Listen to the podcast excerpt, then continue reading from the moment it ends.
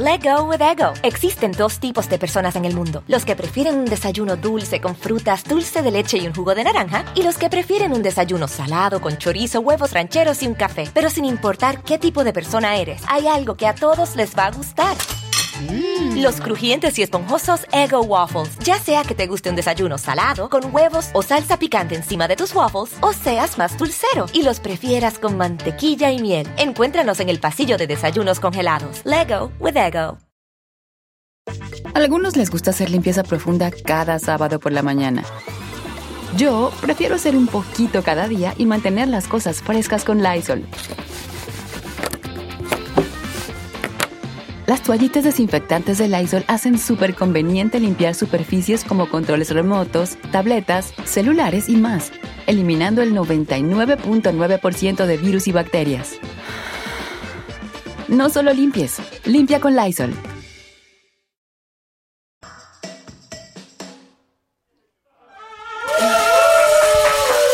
No, espera. No sabes sumar, ¿eh? No sabes sumar, ¿eh? Príncipe. Bueno, perdón, fue multiplicación, disculpa. Comunicólogo, a fin de cuentas. Mira, al final de cuentas. O sea, el 1% ¿cuánto es? 600. Ok, por 50. Son 33 mil, dos tantos. Eh, hice la cuenta, ¿no? O sea, más de 30 mil, pues. No, hijo, por eso, y tú me saliste con 3 millones. 34 mil 300. Pero yo estábamos pensando en el 10%, no sé, no, era el 10%. Ah, era el 10, era el 10. Hola. Bueno, el chiste que es la. Exacto. Necesitamos. Oigan, ¿cómo están? Yo, te- yo, yo ya saben que los lunes me cuestan demasiado trabajo. ¿Qué hago? ¿Cómo le hago? Ánimo de lunes. Por eso no hay. no lo he encontrado en todo el día. Pensemos que mañana es martes. En todo el día no he encontrado el programa. Oigan, este, pues les recuerdo que estamos transmitiendo desde Facebook, desde YouTube, transmitimos para todos ustedes. En YouTube deja tus comentarios y deja tu colorcito, ¿no? Ahí en el super chat. Ya sabes que aparece un ahí el super chat y abajo le aprietas y aparece un signito de pesos, le aprietas y entonces ya eliges de qué color quieres tú, ¿no? Este, mira, Juana Inés González ya se pintó de azul. Oigan, oigan, oigan. Bueno, pues eso, en el Instagram, ya saben, la saga y Adela Micha en el Facebook, la saga, en YouTube, Saga Live. ¿Qué más quieren? ¿Qué quieren? La tienda. Compra ta- lo que te viene siendo la taza, lo que te viene siendo la camiseta, lo que te viene siendo el termo, las cartas, las gorras, la sudadera, ¿qué más? Las colchas. Yo ya, yo, toda mi casa está llena. Toda mi casa está. Los cojines. ¿Quieres un cojín con maca? ¿Quieres un cojín con maca? Pues ya sabes.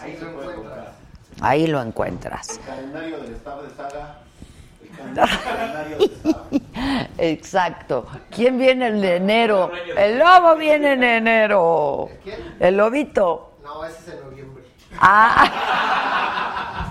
Lobitos de noviembre. Dis- una disculpa, ¿eh? Una disculpa, una disculpa. Este, que qué divertido el programa del FAIS. Y sí, pregúntenle aquí a mi úlcera.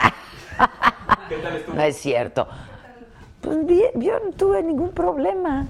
Para mí el chile es... Eh, No, ay, sí. Vivió. no, no, ya no me escribió a contar cómo... Lo que sí me mandó fue su rola, ¿eh? Ah, yo pensé que la foto. No, no. No, me mandó su rola. Amo a Faisy. Ya le dije que si quiere ser mi novio. Este, que ama a quien programa la música. No sé, güey. Que arregles tu sonido, que para que se pinten de colores. Erika Ligi, hola, ¿cuándo me llegan mis cosas? Hice mi pedido desde el 15 de enero. Se les dijo. A ver, se les avisó que estaban los productos en manufactura. Entonces, por ahí del 15 de febrero te va a llegar, porque dijimos 30 días de entrega, ¿no? ¿O qué dijimos? Bueno, pues ahí está. ¿Me gusta el chile? Sí, me encanta. ¿A ustedes no? A mí todo lo picante y lo picoso me gusta. Bueno. Bueno, por ejemplo, mis chilines. Compren chilines también, ¿eh? Compren chilines. ¿Puedes poner, por favor, mi teléfono del WhatsApp, niño Josué?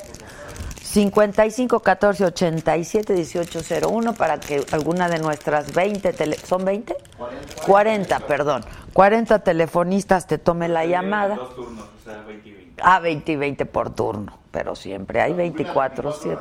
Ajá, pero nos puedes mandar un mensaje de texto, un audio de un mensaje de voz, un videíto, una fotito, el pack. No, el pack ya no.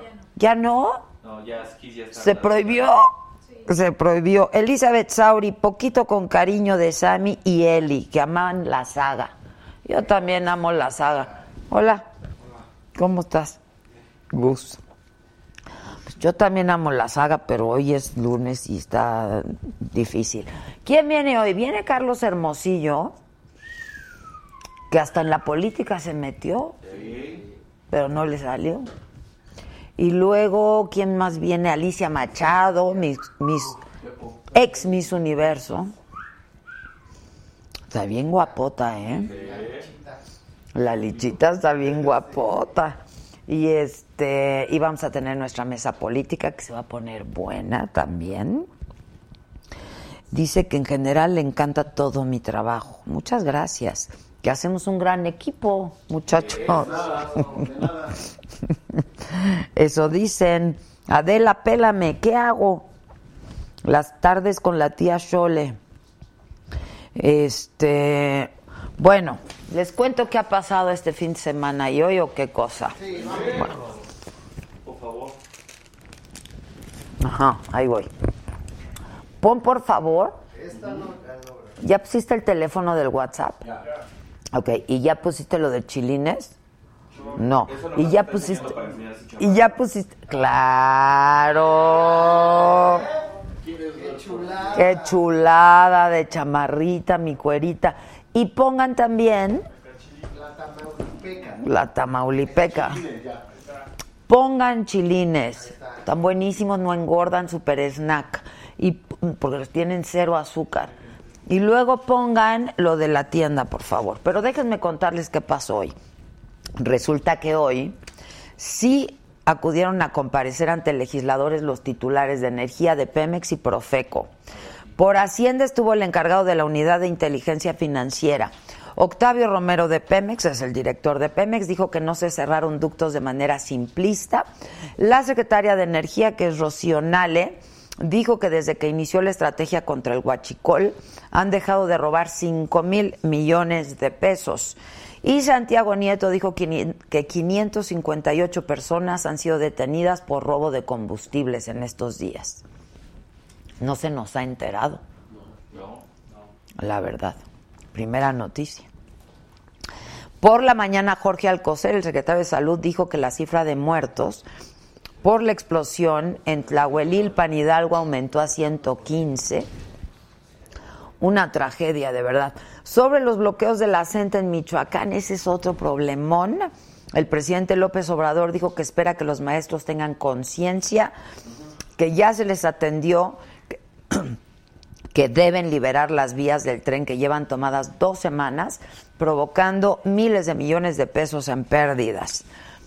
Silvano Aureoles, el gobernador del estado de Michoacán, dijo que es imposible generar cinco mil plazas como lo pide la coordinadora anunció que promovió una controversia constitucional para resolver el conflicto. Se reunió esta tarde con el secretario de Educación, con Esteban Moctezuma, y acordaron dar respuesta a las demandas más urgentes de los maestros. Y los integrantes de la coordinadora acusan al gobierno del estado de Michoacán de indiferencia, reconocen la disposición de la federación al diálogo y dijeron que no es capricho exigir sus pagos. Luego, Coparmex y el Consejo Coordinador Empresarial hicieron un llamado al gobierno federal y al de Michoacán para que resuelvan este bloqueo. Están bloqueadas todas las vías férreas y esto ya está comenzando a colapsar la planta productiva. Luego, en Venezuela, Organizaciones de derechos humanos reportan por lo menos 35 muertos, 850 detenidos por los disturbios y protestas contra Maduro. Y el autoproclamado presidente de Venezuela, Juan Guaidó, dijo que su nombramiento es constitucional y pidió a México que se solidarice con el pueblo venezolano. En medio de todo esto, en Venezuela se anunció un alza del 300% al salario mínimo. Y esto, pues claro, aumenta el salario mínimo, entonces aumentan los precios también de un 30 a un 100%. El Departamento del Tesoro de Estados Unidos dijo que fueron congelados los activos de la compañía Petróleos de Venezuela y prohibió a ciudadanos estadounidenses hacer negocios con la empresa. Maduro dijo que estas medidas anunciadas por Estados Unidos son para robarles petróleos de Venezuela, así es que instruyó a que se tomen las medidas legales para defender los intereses de Venezuela. Y en nuestra narcoserie en Nueva York del Chapo Guzmán, el líder del cártel de Sinaloa dijo que se reserva su derecho a declarar. Ya podría estar esto por concluir, ¿eh? Sí, ya falta, falta la defensa.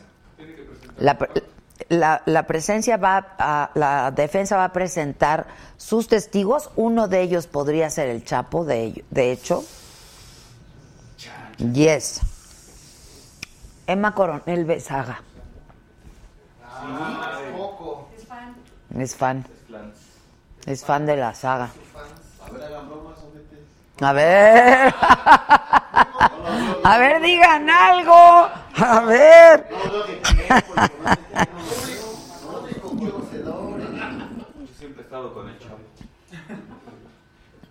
Adela, checa el Twitter de Miguel Bosé.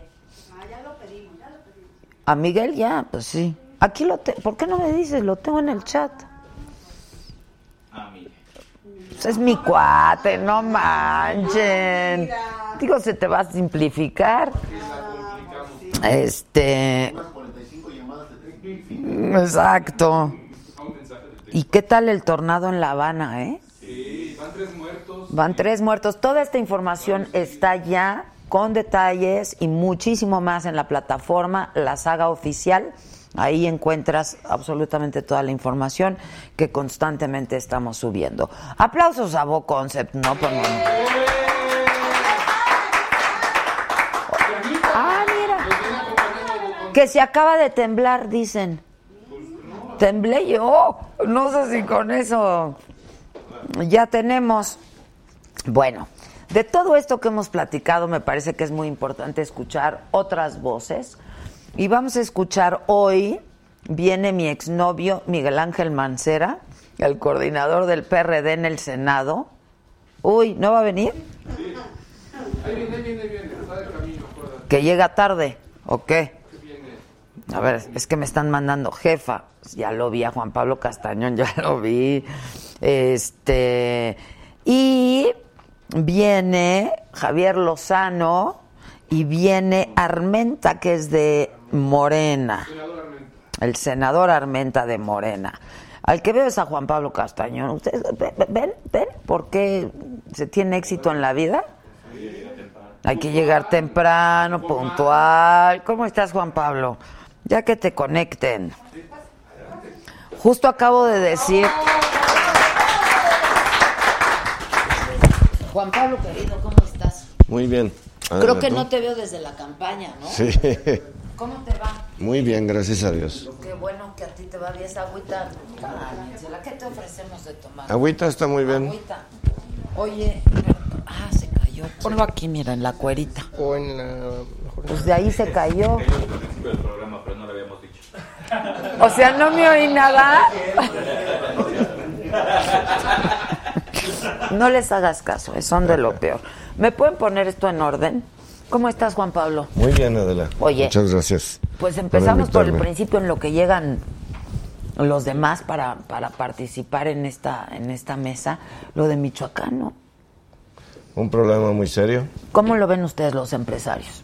Pues mira, independientemente de que haya una negociación entre maestros y el gobierno estatal y federal y, y que discutan si es del ámbito estatal o federal, No se vale que un grupo de personas, por legítimos que sean sus intereses, tomen vías federales y afecten a terceras personas. Están afectando empleos, están afectando movimiento económico, están cerrando cuatro o cinco plantas automotrices el día de mañana por asuntos de que ya no tienen insumos.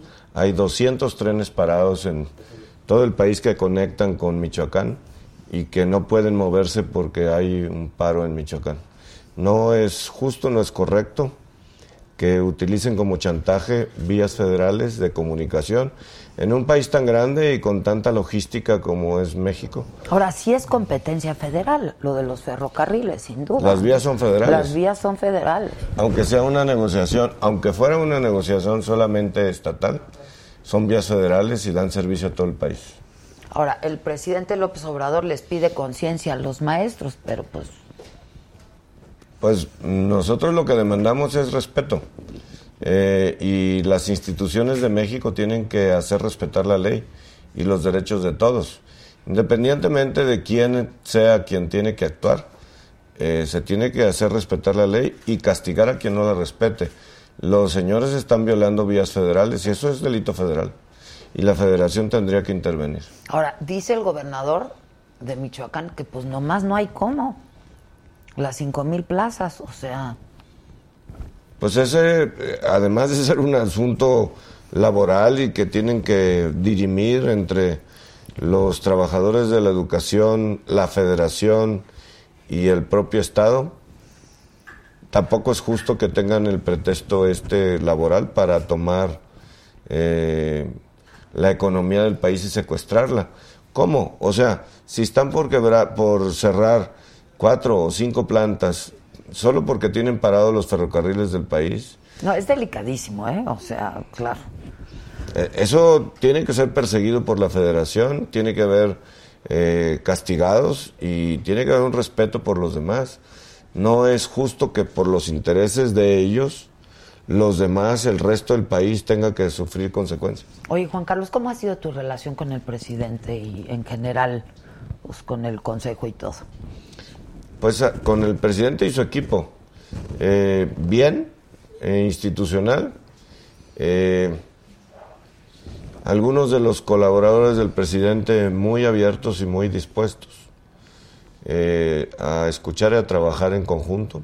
Dentro de ellos el secretario de Educación, con la mejor disposición para escuchar y buscar soluciones con el gobernador de Michoacán. Y a otros... Se reunieron hoy, de hecho. Y otros secretarios, pues no, no, no. No les interesa por lo menos tener un diálogo. La secretaria de Energía no nos ha recibido con todo el problema del combustible. Y la han buscado. Mucho, porque es importante saber los horizontes, hacia dónde vamos, eh, cómo resolver y cómo podemos incluso colaborar. Y no, ¿qué, qué les dice? No les dice. No hay cita. Nada más no hay cita. Nada más no hay. No hay un interés, no sé por qué. Eh, los empresarios en México necesitamos de la energía y al mismo tiempo sabemos que tenemos una responsabilidad de contribuir para el país y ver una agenda energética para que las cosas funcionen. No se trata solamente de, de ver cómo mi planta puede trabajar mañana. Se trata de ver cómo le hacemos para que no pare la planta productiva. Y por favor, no se trata de privilegios para los empresarios, se trata de empleos que se sostengan en el tiempo. Se trata de que la economía funcione. Y la economía, si funciona, la economía no solo es que las grandes empresas estén produciendo automóviles o que estén produciendo eh, distintas cosas de la economía. Se trata de toda la cadena y llega a pequeñas empresas y llega a los empleos y a los trabajadores. 98% de las personas, 90% de las personas en México que trabajan, están trabajando para la iniciativa privada, están trabajando en la economía formal, no para el gobierno. Es importante que la gente... Si es el 90%. No pare.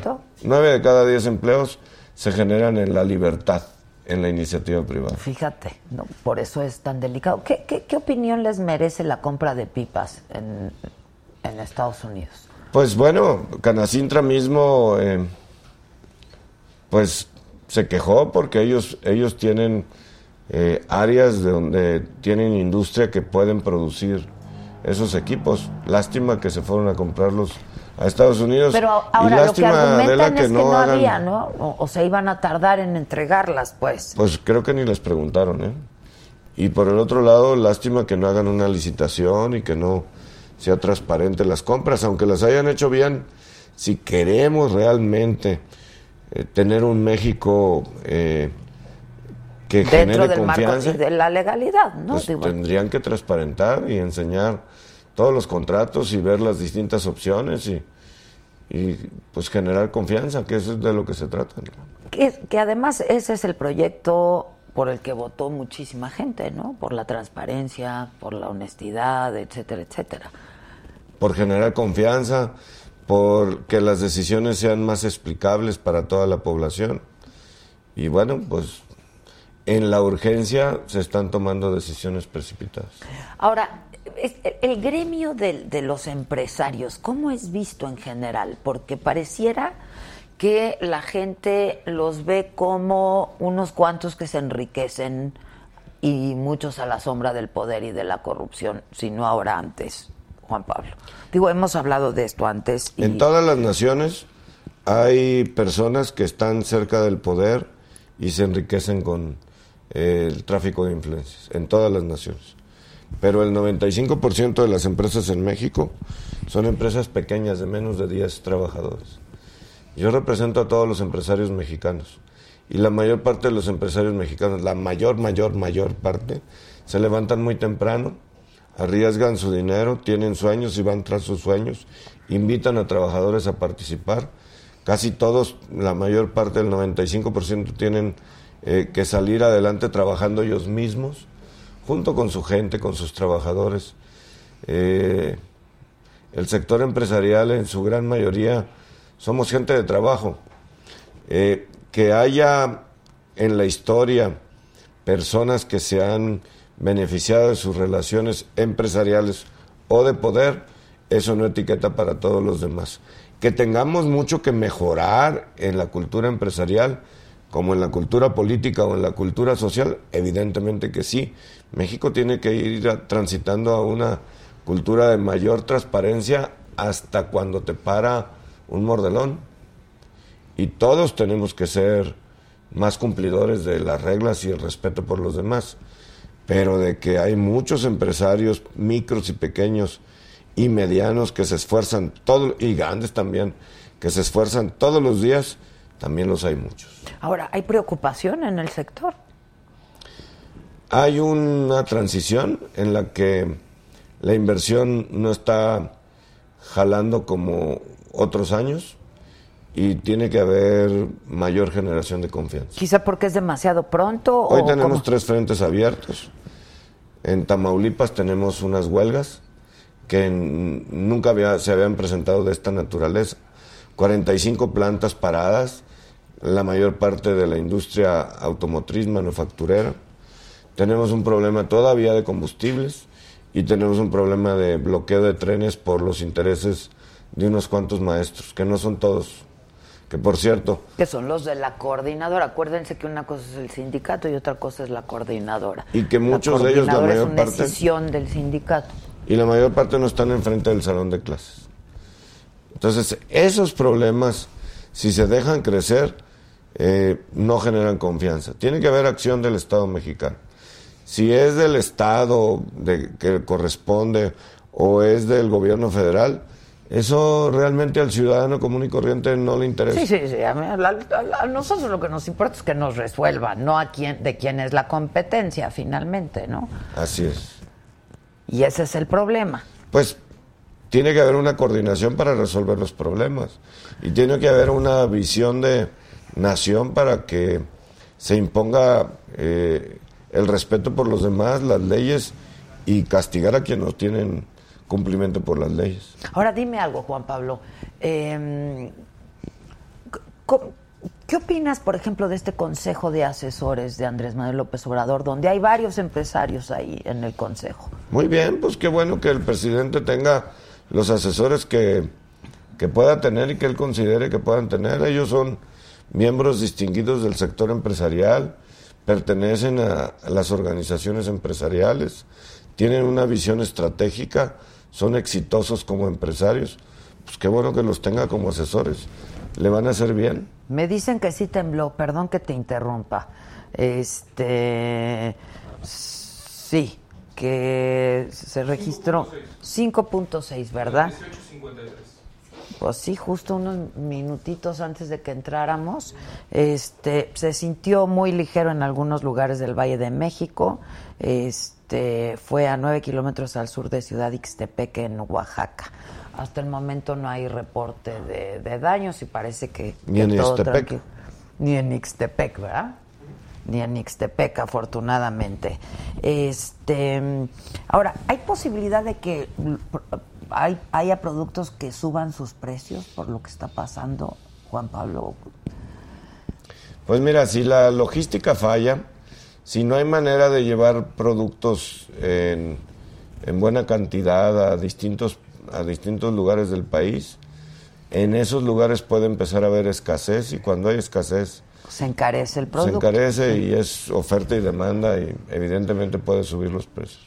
¿Y lo, lo, ven así? ¿Lo, ¿Lo están considerando ustedes como empresarios? Pues nosotros estamos, nadie quiere perder posiciones de mercado, nadie quiere perder estar en el anaquel y, y que, y poder vender. Eh, desde la iniciativa privada, las empresas se están haciendo esfuerzos eh, importantes para mantener las líneas de comunicación y poder llevar los productos. Evidentemente, en la medida que vaya pasando el tiempo, se vayan esca- escaseando las posibilidades, se agoten los inventarios, pues entonces va a haber, va a haber problemas de surtimiento. Si las Porque habrá plantas desabasto, pues. y si las plantas no tienen insumos, pues van a tener que suspender líneas de producción y eso significa empleos también. No solamente es que haya escasez en el supermercado o en el mercado municipal de productos, también es que haya escasez de empleo, porque si no hay insumos, pues tienes que parar alguna línea de producción. Ese es el punto que la logística debe de resolver. En un país tan grande como el nuestro, pues ya tenemos un nivel de conectividad entre trenes, carreteras, barcos, que se requiere que estén bien conectados para poder que fluya insumos, mercancías, tal que la industria vaya recibiendo y vaya sacando productos terminados y los mande a los mercados. Y las mercancías que se producen en el campo, que se producen en la industria, lleguen a los lugares donde se comercializan y llega al consumidor. Si se interru- interrumpe eso, pues va a haber empeza- empezar a haber escasez. Si se interrumpe el abasto de gas, por ejemplo, pues en un momento determinado en el verano tendremos problemas de producción de energía. Entonces sí necesitamos resolver el tema de los energéticos, de los combustibles y el tema de la conectividad logística para el país. Ahora, este, bueno, no te he visto desde hace un rato, otra vez eh, fue en campaña cuando hablamos, pero lo del aeropuerto, la cancelación del aeropuerto, el, el, el, el- el hub, digamos, que se estaba construyendo. Eh, ¿Qué opinión les merece a ustedes? Bueno, nosotros dimos nuestra opinión. Nosotros estamos seguros que se puede construir el aeropuerto sin recursos fiscales. Estamos seguros que la iniciativa privada puede incluso comprarle y devolverle al gobierno lo que ha gastado en ello y hacer un aeropuerto del siglo XXI para México. También estamos seguros que un aeropuerto con toda la conectividad puede elevar el nivel de empleos y el nivel de, Producto Interno Bruto de la economía de la Ciudad de México. Eh, sería muy oportuno que el gobierno considerara esa decisión porque pareciera ser una consecuencia de las campañas políticas más que una decisión estratégica hacia el futuro. Bueno, él, él lo dijo desde campaña, ¿no? Que no se iba a hacer ese aeropuerto. Este, entiendo que siguen trabajando en el aeropuerto, ¿no? Porque Sí, porque no han, Porque si no han terminado, haber- ajá. no han terminado de arreglar los compromisos financieros internacionales que tiene exacto, exacto. Entonces no podrían recibir demandas. Y eso saldría carísimo, Carísimo, para México, ¿no? un, un daño patrimonial extraordinario. eh, que tendrían que responder por esas decisiones. Ya. Este. Me dicen que. ¿Te tienes que ir en algún momento? En algún momento, O sea, claro, pero ya. evidentemente. o, o sea, en algún momento próximo, o cómo está la cosa. Porque, Sí, eh, a las 8 tengo que trasladarme hasta el ah, sur de bueno, la a las ciudad. 8, a las 8. Pero ya, ya está aquí Javier. ¿Dónde está? Javier Lozano ya llegó. El ex, ex- ex- es ex todo, ¿no? Javier Lozano. Y él es el senador Armenta. Hola, Se conoce. Senador, ¿cómo estás? Qué gusto saludarte, de verdad. ¿Cómo te va? Qué gusto. ¿A dónde- Senador a por dónde Morena, quieres? donde quieras, donde Aquí tú estamos. quieras, aquí donde te sientas cómodo. ¿Y dónde está. Lozano? Estamos. Ex todo es Lozano, ¿no? Ex secretario, Yo, ex panista, Expriista. expriista, ex Diputado. senador, ex diputado. Secretario. ¿Qué? Eres el, el ex todo. Gracias, público conocedor. ¿Cómo estás, querido? ¿Cómo estás? ¿Cómo te va? ¿Cómo estás? Ya lo saludé a los señores. No Ah, ¿se vieron afuera? Sí, ya, que ¿Y por qué tardaste tanto en entrar? ¿Qué Ah, estabas haciendo? Desde las 7 en punto como inglés, ¿verdad? Estábamos ¿Qué pasó? ¿Y No qué pasó? Ah, ¿Qué, pues qué les ofrecemos de tomar, muchachos? Tiene un cafecito por ahí, ya está listo, ¿verdad? Sí, claro. Juan Pablo quería agua y nadie se la dio. Uf. ¿Tú ya se No, lo tomó? Mira. no, no, no, esa ni es de él. Robledo, mira, esa ni es de él. Oigan, pues estábamos hablando. Ya llegó Mancera porque ya llegó René. Ah, vienes de avanzada, vienes de avanzada. Aguanta, aguanta. Aguanten, aguanten. ¿Cómo estás? Muy bien, ¿tú qué tal? ¿Qué haces? Bueno, eh? mira, muy bien. Es, Sí, a ver, ¿a qué te dedicas? Bueno, yo, yo- ¿Asesoría? Sí, mire, yo Ah. volví a abrir el despacho que tenía antes de entrar con Calderón a su gobierno, Lozano y Asociados, consultoría en los temas que más o menos conozco y eso. Y pues muy padre, muy bien, asesorando tanto sector público-privado. Doy clase en la Libre de Derecho desde hace 19 años. Estoy estudiando una maestría en la George Washington University de Comunicación Política y Gobernanza Estratégica. Escribo en el Universal, estoy los martes con López Dóriga, ahorita estoy contigo. Soy feliz, abuelo de una maravillosa nieta. de Ya vi, ¿qué tal, no? felicidades. Y haciendo deporte, haciendo cosas por hecho, tocando el piano, ya, todas las cosas que sabes que hago, Ok, ¿no? pero vives de la asesoría. Sí, de la consultoría, sí, y me va muy bien. estoy muy No de lo que te robaste en ninguna administración. No, fíjate que no, fíjate que no. Agua. Hoy Agua o tequila. No No, no, ¿verdad? no. ¿Qué- qué Oye, pasó? senador- Igual al rato nos animamos, Igual, ¿verdad?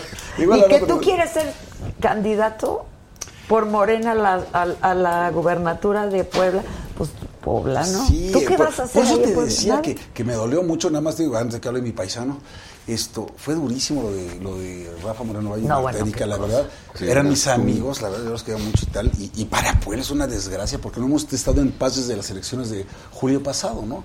Entonces yo lo que único que yo espero es que ya lleguemos a un momento de estabilidad, de cohesión, de unidad, de trabajo, de que sigamos sacando a Puebla adelante. Eso es lo que yo quiero ver, hermano, ¿no? Digo, más allá del escenario nacional, y pues Alejandro pues es un serio tirador a la gobernatura por, por, por Morena, ¿no? Adela, después de pasar esta etapa, y gracias por invitarme. No, al Pasar contrario, esta al- etapa, después de la resolución del tribunal, después de la tragedia del 24, después de un proceso de elección de, de gobernador interino que ya pasó, tomé la decisión el jueves pasado de levantar la mano y solicitar un derecho legítimo después de eh, haberme incorporado a Morena ya con dos años en el proceso. El 17 de abril del 2017 yo me incorporé a Morena y a partir de ahí empecé a hacer actividades. Y en esta eh, oportunidad, en este proceso, eh, fui candidato a senador, ganamos con eh, millón y medio de votos en la senaduría y obviamente con el respaldo, con el indudablemente la fuerza que representó en campaña Andrés Manuel López Obrador Sí, para todos, cañón, ¿eh? para que todos, para todos, para todos. Y bueno, en esa lógica, cada uno de nosotros como candidatos le com- complementamos los votos.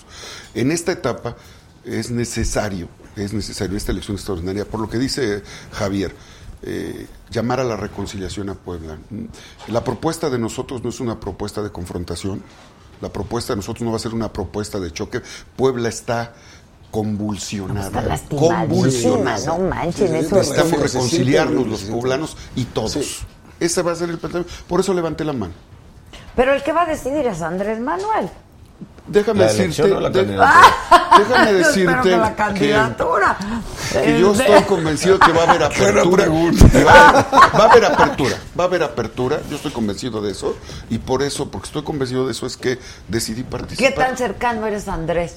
Lo suficientemente cercano como para que. No, como- que no tiene como para que- Entiendan que no como tiene para que no le quitemos tiempo a él en los temas que le, que le preocupan y que está atendiendo.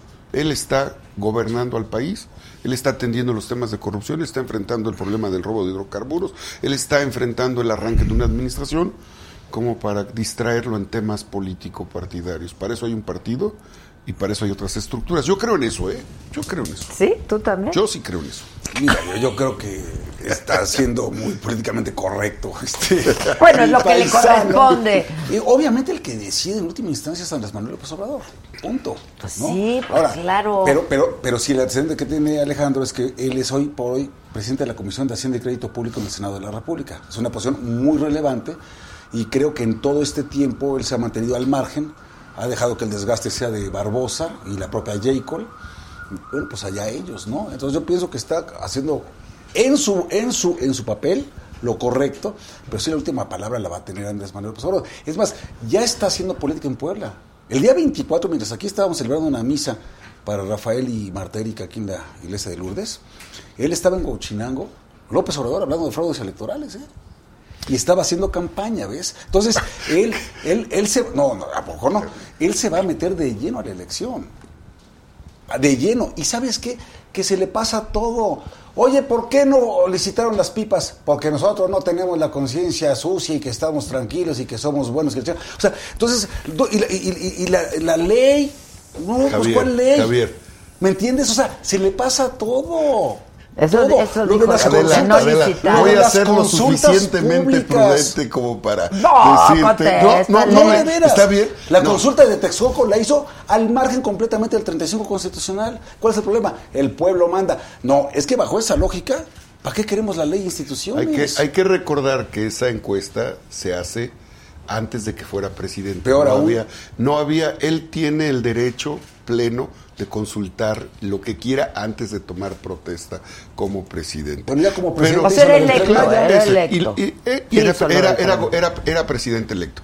Pero el otro tema, No, no, este, no, no, no. Javier, del Tren Maya, yo estuve, ¿cuándo fue? yo estuve, yo estuve en Huauchinango y él arranca un programa de adultos mayores eh, a favor de todos los mexicanos, que fue un compromiso, y obviamente comenta la importancia de respetar los procesos democráticos en el país. Eso es lo que comenta. Pero no, no está en campaña, No. pues. No es un tema que está en campaña. Eso es cosa del pasado. Hijo, y, tú sabes, mu- y tú sabes mucho de eso. por Pablo, amor de Dios. mira. O sea, ya en serio ni la burla perdonan. Ya, ya, ya, ya, de veras. Ya, ya en serio. Mira, ya. Sean serios. Es más, es más, es, no sean No ordinarios. sean ordinarios. Es más, ahorita para qué van a reformar la Constitución para meter la revocación, bueno, la consulta sobre revocación o no de mandato y curiosamente quieren que empate con las elecciones federales del 21. No creas que es para, no, no creas que vaya, va a ser ningún tipo de inequidad en el resto de los procesos electorales, mucho menos. No lo vayan a pensar mal, ¿eh? por favor, no. Esto es una cuestión absolutamente natural y coincidencia. Efectivamente, porque León cree que todos son de su Pero por el amor de Dios, pues el pues, leonzote no. es él y el tigre y todo. O sea, es que. No, el tigre es el pueblo, ¿eh? Ojo, ojo, no te metas con el tigre porque ya ves. Este, No, no, Sí, es es el- luego, el único tigre que conozco es el tigre Santa Julia.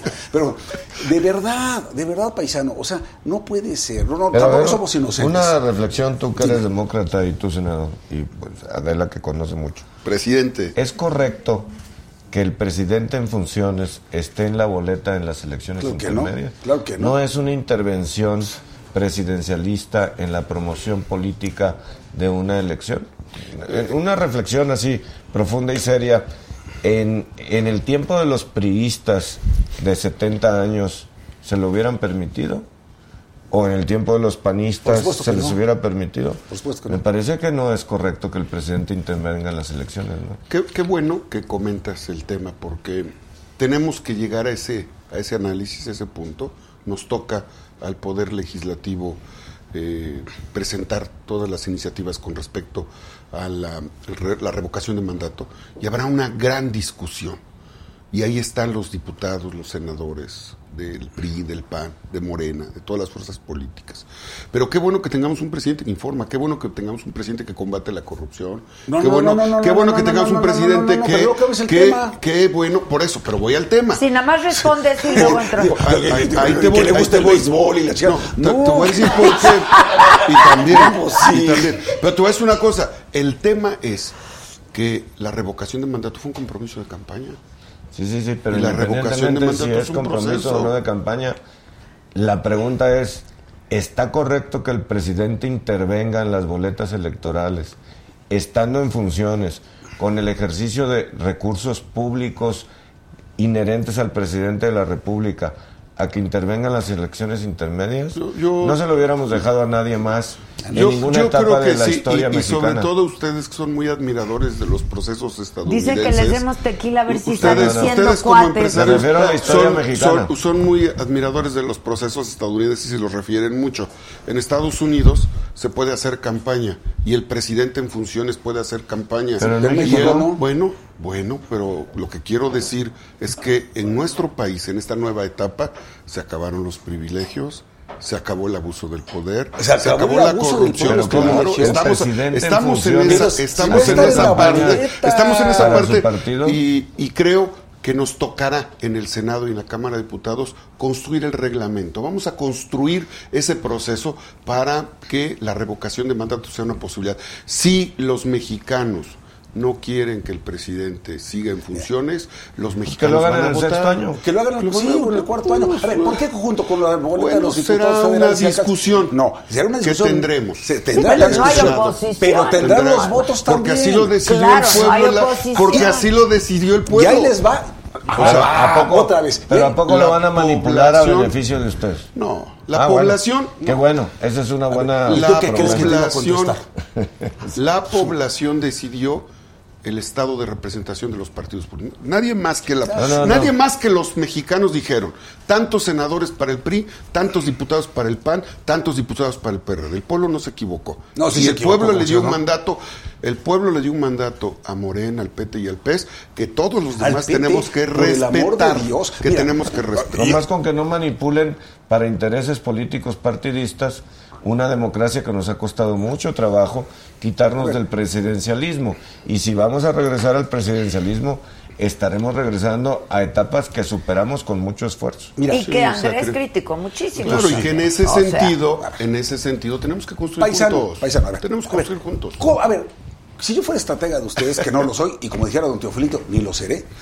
Bueno, quién ¿Cómo sabe, No ya estuviste en el a PAN. ver, ya estuviste en el PAN, estuviste en el PRI, puedes estar en otro, ¿por qué no? No, no, Fíjate. Movimiento lo, que, lo, que, lo que van a hacer en la campaña del movimiento 2021, naranja. ojo de chicharro, vas a ver, va a salir el Ahora el candidato PRD, a ejemplo. diputado federal del, del distrito 11 de Puebla, o sea, un desconocido, no importa, pero va a salir así, de la mano. Ah, no lo quites a él, pero sí ponme a mí. O sea, es, no lo revoques su mandato a él, pero sí súbeme a mí. Con la foto solitos, los dos van de gane. Es un descaro. Y además va a decir, va a decir, esto es a los tres años, va a decir a los tres. Así como le pregunté al pueblo bueno y sabio, si quieren que me vaya, ahora le pregunto al mismo Es- pueblo bueno y sabio, exceso, si quieren que me quede. Oye, sí, Javier, o sea, sí, Javier, ¿cómo lo hacen? no, no, A es un exceso. A cambiar, a cambiar la constitución.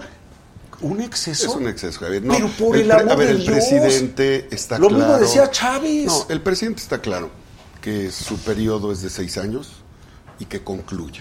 Ah, no, sí, hasta ahorita sí. No, está claro. Y no lo vamos a permitir. Nadie va a permitir. Te lo digo de Nadie va a permitir. Nadie va a permitir una dictadura como la que se construyó en el PRI y en el PAN, en el ejercicio A del ver, poder. ¿dictadura del PAN? Del PRI. Ah, es que sí, Y del PAN, porque- No dije por. Ahora, No, ahora, ahora ahora es el primor. primor, Sí, no. ya digo que se llevó Es primor que. PRIAN. A ver, a ver. Hay acuerdos, y a ti te consta. Sí. Hay acuerdos que se construyen. Una cosa es construir mayorías. Le está costando un trabajo. No, una cosa es construir. No, no, no, yo No, es que no, a ver. No, yo entiendo a a mi paisano por lo siguiente, porque él, a diferencia de mí, él, como él ahorita es precandidato, tiene que ser Yo tengo, yo tengo, yo tengo Peña yo, yo, yo fui colosista. Yo fui colosista y, de- y denuncié sus corruptelas. Para que ya se alivian, ¿Qué nos para que se alivian. ¿De, de qué más, ¿De qué mesa nos mandan eso? Hermano, ¿De qué- hermano. ¿Quién nos los Muchas manda? Yo, Por favor. yo los mando, yo los mando. Como yo ya y, no tengo, ya no y tengo denuncié a Adela las corrupciones. Fui, fíjate, tomé protesta como diputado el primero de septiembre del 2015 y el 10 pedí subir a tribuna para anunciar que en Puebla se pasaba del lugar catorceavo al octavo en robo de hidrocarburos. Y la bancada del PRI me negó subir a tribuna. Ahí empezó mi ruptura. Denuncié los fideicomisos públicos con los que se endeudó a Puebla por 80 mil millones de pesos, con la complicidad de la cúpula del PRI y del PAN.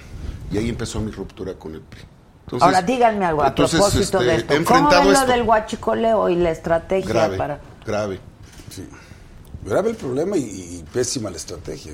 ¿Sí? No, más bien grave el problema y cínica la circunstancia de que desde el poder público, o sea, ¿cómo es posible que en Pemex se tenía monitoreando los suministros de gasolina y de combustibles y propio Pemex estaba eh, eh, robándose el Eso es- eso es combustible? cierto. Bueno, eso es Pues cierto. claro, a ver, eso. y eso no Pero- lo sabía el presidente, y eso no lo sabía el director No, de Pemex. No, el director seguramente sí, pero el presidente. ¿Y dónde están todos esos? mil mil No, no, no, no. pipas diarias saqueando en este país y el secretario de gobernación no ¿Cómo sabía. mil pipas diarias? A ver, ¿de dónde sacaron esa, esa, esa? Bueno, pues es un Juan anuncio. Pablo, habla. Es un anuncio. Ahora- Es un anuncio. El pres- Ah, ah, bueno, para entonces, que te enteres, en todo- todos los días escucha al y en presidente. todo caso, no, ah, no, no, no, no, no me hagas eso, cabrón. O sea, ¿Por qué no? Oye, sí, Pero oye, lo oye, oye, aguanta, están Ja- Javier, con cariño. va a desmayar uno, cabrón, vas Javier, ver. con cariño, si yo te sigo ¿Quién a ti, ¿por qué tú no vas a seguir al? Bueno, presidente? una cosa es seguir un tuit y otra cosa es seguir una homilía de hora y media. Ya no tiene, o sea, de veras, piedad. Ah, y como, oye, al más puro estilo venezolano, ¿eh? Ya Canal 11 va a transmitir íntegras las conferencias de prensa somníferas de- del presidente todas las mañanas. ¿eh? Ah, ¿qué te pasa si han sido aprovechadas? por Nino Canún estuvo... Exacto, hasta Nino Cruz ya se Te voy a invitar para que vayas un No, día. bueno, voy a solicitar que un vayas. placer, voy a solicitar que te den acceso. preguntar. Un día Pero de esos. Ve independientemente de, la discusión si, si tienes razón o no, que todos sabemos que hay que combatir el robo de combustible, eh, no planearon las consecuencias. Por supuesto que no. Si el 70% del combustible en México se transporta a través de los ductos, imposible que a través de pipas, digo, perdón, pero la decisión es bastante infantil, pensar que lo puedes sustituir con transporte terrestre. Imposible de sustituirlo con una baja infraestructura que tenemos por no inversión de Pemex en almacenamiento y distribución. Entonces, yo creo que los técnicos o no o estuvieron ausentes en la decisión o no informaron bien al presidente para tomar una decisión de tal envergadura. Ahora parece que estuviéramos atrapados en continuar en una decisión de transporte terrestre y seguimos con escaseces en varias partes del país. Ahí hay que visualizar y reconocer. Pero que a dice que ha bajado el robo pues, de a- combustible. A, pesar de que es bueno combatirlo el robo, la manera no fue efectiva porque ha tenido consecuencias para la dice, economía. dice el presidente, más uno. Que ha, baja- que ha Hemos ahorrado- disminuido el robo y que ya hay No me diga. 500 detenidos. Hemos ahorrado 5 mil millones de pesos en robo de combustible. Perfecto, señor presidente. Y nada más le dieron en la madre con 40 mil millones de pesos a la economía de este país por el desabasto. Ya me salieron muy bien las cuentas, ¿no? O sea, es decir, mira, cuando nosotros extinguimos Luz y Fuerza del Centro, ¿eh? No, que era un organismo te e Nuevo Necaxa, por cierto. ¿Sí? ¿Eh? Pero si Eso- dijo Andrés Manuel que era el mejor el mejor, el siglo más democrático, hazme un favor. Pero- bueno, Sí, ¿en dijo, qué momento dijo, que dijo. tomamos Luz y Fuerza del Centro se extinguió? Jurídicamente fue impecable, lo avaló la Corte por el Pleno, la Organización Internacional del Trabajo, se indemnizó a todos los trabajadores. O sea, ¿En qué momento se fue la luz, cabrón? Nunca. Y le dejamos de dar un subsidio de 42 mil millones paisano al año a Luz y Fuerza del Centro, del presupuesto grueso de la Federación. Entonces, cuando se tienen que hacer las cosas, se hacen con planeación, con estrategia, con equipo, con inteligencia y con sigilo. Y se hacen las cosas bien. Nadie está en contra, nadie está en contra de la lucha contra el, con el huachicoleo. Y tú y yo somos paisanos. Sí, pero, pero, sí, y- lo vemos en pero- Puebla. Pero háganlo bien. Además, reconozcan otra cosa, ¿eh? que no dijo Juan Pablo, pero así fue. Dejaron de importar crudo ligero en diciembre, dejaron de importar gasolinas en enero y ahora reconocer la Secretaría de Energía. Ahí están las consecuencias.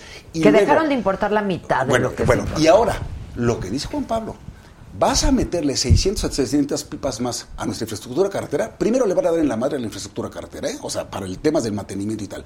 Y segundo, esas son bombas móviles. O sea, cualquier accidente que haya, cualquier pipa de esas que se voltee, ¿eh?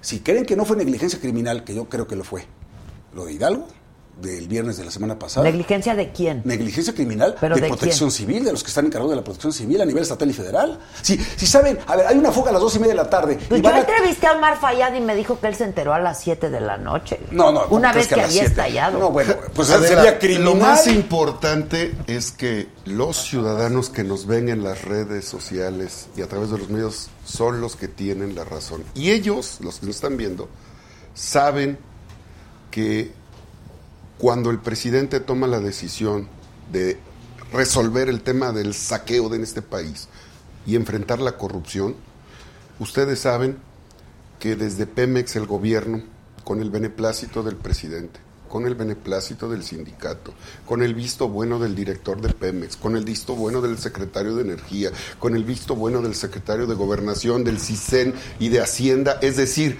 todos los políticos cuachicoleros cómplices, crearon un sistema paralelo para sacar, saquear al país.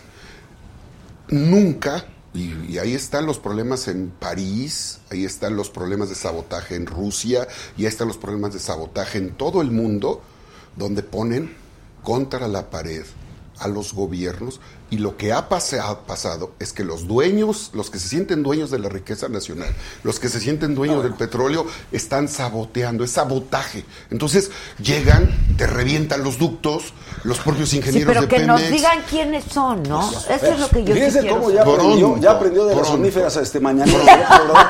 Estamos hablando de una cosa y se va a los fenicios, cabrón. O sea, ¿Cuáles fenicios? ¿Cuáles fenicios? O sea, por el amor de eso Dios, estamos No, hablando, no, sí, es- es- estamos, es- estamos hay que diciendo, estamos diciendo, destacado estamos en el diciendo, arte de la- qué bueno que le entre a los guamazos y que combata la corrupción y concretamente el robo de hidrocarburos. Ahora, la única petición, y no está tan difícil, es... ¿Y dónde hablé de los fenicios? Háganlo bien, por el amor de ¿Pero dónde Dios. hablé de los fenicios? No me Háganlo acuerdo. bien, pues fuiste por la tangente. ¿En Así cuál? es, dice, es que este presidente informa todos los días. No, no, no, no. Sale todos los días a medios que es diferente. De ahí a informar con- y rendir cuentas es otro tema. Pero no fue el tema. No, Estábamos eso. hablando, Y tú- estábamos tú- hablando del no sé sabotaje. Por eso. Del Por- sabotaje. Por eso, el sabotaje. Cuando hay sabotaje, a ver, fue un sabotaje Aquí cuando no- fue mal planeado. Cuando no, el sabotaje- significa sabotaje eso, a ver, tú, tú estuviste en una Sí. administración. Y me consta. En Ah, un y además- gabinete y muy cercano Ya- al presidente. sí. Bueno, ¿Qué? con, con Calderón no era un problema tan grave como lo es ahorita, era 10 veces menor el problema que lo es ahorita. pero había problema Pero lo y se enfrentó. Y, ve- y que no diga, y qué bueno que le contestó Calderón a, este, a López Obrador, diciendo, "Y- a mí no me pongan ni como cómplice ni como omiso. Pues hice mi parte lo que me correspondía. No, porque no había guachicol, no había guachicoleo ¿No? en los ductos. Bueno. el guachicoleo se hacía en las torres, en las plataformas, y ahí es donde se robaba el combustible Ahora, con los, ¿dónde los están- buques de tanques ¿Dónde y están todo sus eso. detenidos? ¿Dónde están las cuentas congeladas? Ah, ahí puro, va. puro jarabe de ahí pico, va, cabrón. Ahí va, Javier, ahí va. Te voy a decir por Ahí qué. va, ahí va. Ahí va. Porque las legislaturas no aprobaron elevar a delito grave la corrupción. Acabamos de aprobar, está a punto de pasar en el Pleno de la Cámara de Diputados que el robo de hidrocarburos, el fraude electoral y la corrupción sea delito grave. Por la corrupción en este país se pierde un billón de pesos. Por la corrupción en este Por país, cierto, ¿dónde están los 500 mil millones de pesos que 2.4 dice que- billones de pero tú pesos. no estás de acuerdo en que se sea pierde. delito grave. A ver, yo... Pero, eh, pero el daño patrimonial sí es delito grave. Ah. Y hay un daño patrimonial. El que se robe el combustible del país Pues tiene un daño patrimonial. patrimonial. Si trabaja para una empresa productiva del Estado sí es daño y está robándole a la empresa que transporta combustibles, ya hay delito grave ahí. Ya podrían tener procesados que, que estuvieron metidos en un supuesto, digo, evidentemente, supuesto fraude a la empresa Petróleos Mexicanos. No, no tendríamos que esperar al Y, delito y grave. por de eso aprobamos ya la ley de extinción de dominio. ¿Pero qué tiene que ver Todo con lo que no se está construyendo, todo un proceso. Pero en ese sentido tiene razón. Se está Juan construyendo Pablo. O sea, todo un se conjunto. podría. Se, pues, se sigue. O sea, no tienes que esperar a que la Constitución diga el robo de hidrocarburos es un delito grave para ir por ellos. ¿Por qué? Porque de todos modos, si los aprendes. Porque el los- daño los- patrimonial sí es daño. Los vinculas a proceso y los metes Es a la nuestro nación. país, bueno, bueno, nuestro país es el tercero en el mundo con mayor impunidad. Bueno. ¿Qué significa esto? Que el sistema corrupto del PRI y del PAN crearon pero no- A ver, de- de- de- que- que tú vienes hace dos años, espéreme, carajo, que el sistema corrupto del PRI y PAN construyó un sistema de defensa desde el poder judicial y entonces las leyes están para proteger ¿Eres abogado? las leyes Estoy estudiando Derecho administrador público. ¿Eres abogado? Pero las leyes. ¿Y qué tiene ¿Sí que o ver? no? ¿Quieres mi.? ¿Quieres mi.? No, no soy abogado. ¡Cálmate! No soy abogado, Toma pero- tu trago de tequila. No, no, se- no, Cerdo, ven, ven, este es abogado, ven, ven, ven, Mi ven, exnovio. Ven, Ya es mi ven, exnovio. Mancera, porque vamos a echar un Pero eso qué tiene que ver. Pues porque no sabes de lo que estás No, hablando. no, no, no, es que no sabes tú. ¿Por no. ¿Te qué? cambio por tu novio? ya no es mi novio. Venga, chica. Ya no, Un ya. aplauso ¿qué? para Mancera. Buenas noches a todos. Mancera. Esos relevos. Hola. Se conoce. Colega se senador. conocen Senador, claro, senador, ves que está aquí. Ya no eres mi novio. Yo sé que sí. Ya no me convienes de Es novio, cliente, Francisco. mi padre, puede ser, es mi cliente, Muchas gracias. Eso sí puede Oye, ser. te hablo luego para. ¿sí? Sí, por Órale, supuesto. Buenísimo, gracias. ¿Te vas? Oye, presidente, qué gusto. Estoy para servirte. Ahí te lo dejo. Ya me lo dejaste bien, este. Qué gusto, verte, hermano. Cuídate mucho. ¿eh? Igual. Sale, Te dejo el A lugar aquí ustedes dos no los novia. bajan de ratas. ¿eh? A ti y a Mancera. Muchas gracias otra vez. Con Te que lo me- juro, te ¿sabes- lo juro. ¿sabes, ¿Sabes lo que sería interesante? ¿Sabes lo que sería interesante? Con que me demuestren una. O sea, lo, porque es tarde fácil decir, esa es mi- una. Hola, Lo exnovio. reto, lo ¿Cómo reto estás? públicamente, suban a Mira, las redes. ¿no? Javier, no es, no es como en el régimen del PAN y del PRI que se criminal- criminalizaba la protesta social. No, no, no te equivoques. Ese es otro O sea, ¿te parece bien lo que está pasando en No, Michoacán? no, lo que estoy diciendo es que viene que un proceso, viene un proceso. ¿De- pero de qué Hay todo un pro- Porque- porque ahorita me Pues estás mencionando que no hay casos, ya quieres que corra sangre. No, yo no, No, quiero no, que Dios lo sí, quiera. o sea, ese es un No, no, no, término, no, no, es un no, término, no, no, Adela, no, no, no es un término jurídico. Denle tequila. Para que se empareje. Denle tequila. Está poniendo buena la cosa. Sí, no, no. Yo nunca dije eso. Y si corrió la sangre. No, no, decir que no corra la sangre, ni saquen al tigre, ni ¿Por nada. Tú Por- sabes, ¿Por qué no acordonaron la zona? ¿Por qué no taparon ese ducto a tiempo? ¿Por qué, ¿Por no, qué no llegaron defendieron refuerzos? en su momento el robo de hidrocarburos? ¿Por qué no detuvieron el huachicoleo en el Estado de México protegido por los gobiernos del PAN y Y del tú PRI? lo dejaste crecer y aquí por en la eso perdimos, ¿ok? Ya, punto y aparte.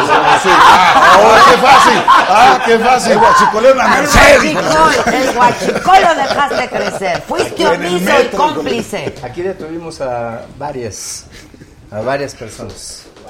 De los que hoy se contabilizan, hubo detenidos eh, en la Ciudad de México porque se llegaron a encontrar lugares de almacenaje.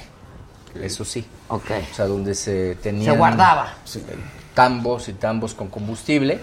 El reporte se hace inmediatamente a la Procuraduría General de la República y la Procuraduría General de la República, ahora Fiscalía General de la República, es la que toma conocimiento de este delito que dicho sea de paso, es delito grave.